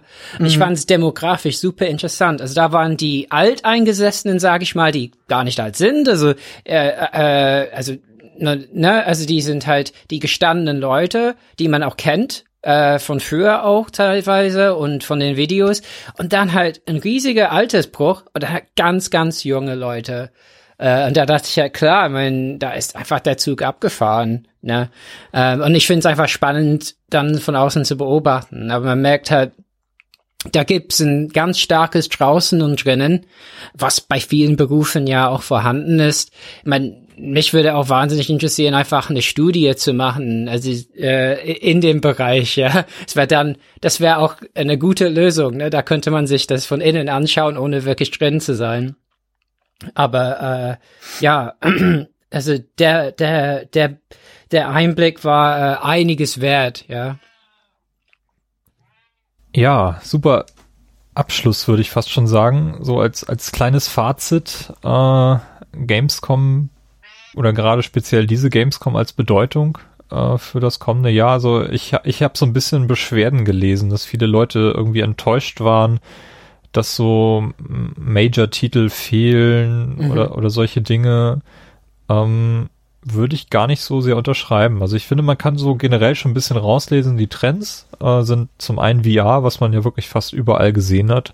Selbst auf den, auf den, auf den Family, in den Family-Bereichen war hier und da mal so ein, so ein Stand, wo jemand eine HTC Vive auf hatte oder sowas. Äh, also das, das ist immer präsenter und das ist auch bewusst so, dass das halt so in das Bewusstsein gestreut wird, auch von, von den Herstellern, denke ich mal. Das ist das eine. Und das andere äh, ist so, dass wir halt in der Mitte des Konsolenzyklus sind und wir alle wissen, da kommt was Neues. Äh, die PlayStation Slim, die jetzt äh, hinterher rausgesickert ist, so als Beispiel, die Xbox One S war von Microsoft sehr äh, stark vertreten, weil sie auch jeder dann mit so einer Xbox-Tasche rumgelaufen ist äh, wo die Konsole dann beworben wurde, äh, dann nehme ich mich auch nicht aus. Ich bin auch mit so einer Tasche rumgelaufen. Ich habe sie nachher weggeschmissen. also ja, aber das, das sind so die Trends dieser, dieser Messe. Da ist nicht irgendwie so das nächste große Ding. Es wird versucht, ähm, eben VR so ein bisschen, bisschen mehr ins Bewusstsein reinzuschieben, jetzt nicht irgendwie krass in den Vordergrund zu bringen. Und das hat man der Messe auch gemerkt. Ansonsten war es eigentlich eine relativ entspannte Messe. Es gab jetzt keine riesigen Überraschungen so von, mhm. von dem, was ich so mitbekommen habe. Mhm. So, ja, also für mich war es auf jeden Fall ein sehr, sehr positives Erlebnis und ich habe sehr, sehr viel mitgenommen. Äh, mehr als sonst, wie auch schon gesagt. Äh, aber das ist so, so mein, mein Fazit. Mhm. Ihr noch irgendwelche abschließenden Worte? Sonst äh, können wir den Sack hier zumachen nach insgesamt ungefähr äh, sechs Stunden ja, also Nachlese. Wer bisher durchgehalten hat, toll gemacht. ja. ja. Nee, ich habe auch nichts mehr zu sagen. Also ich hoffe, es war halb so interessant zuzuhören, äh, wie da zu sein, weil ich fand es sehr, sehr interessant, da ja, zu sein. Sehr schön. Ja, ansonsten, äh, wie gesagt, das Interview mit, äh, mit dem USK Falk, wie heißt er?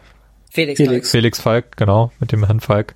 Äh, findet ihr sonst zum Nachlesen auf unserer Seite playtogether-podcast.de. Äh, wir haben das ein bisschen transkribiert und äh, ansonsten die, den Links zu den Award findet ihr dort auch. Äh, wir hoffen, es hat euch gefallen bis hierhin und äh, wünschen euch weiterhin frohes Zocken. Bis zum nächsten Mal. Tschüss. Ciao. Tschüss.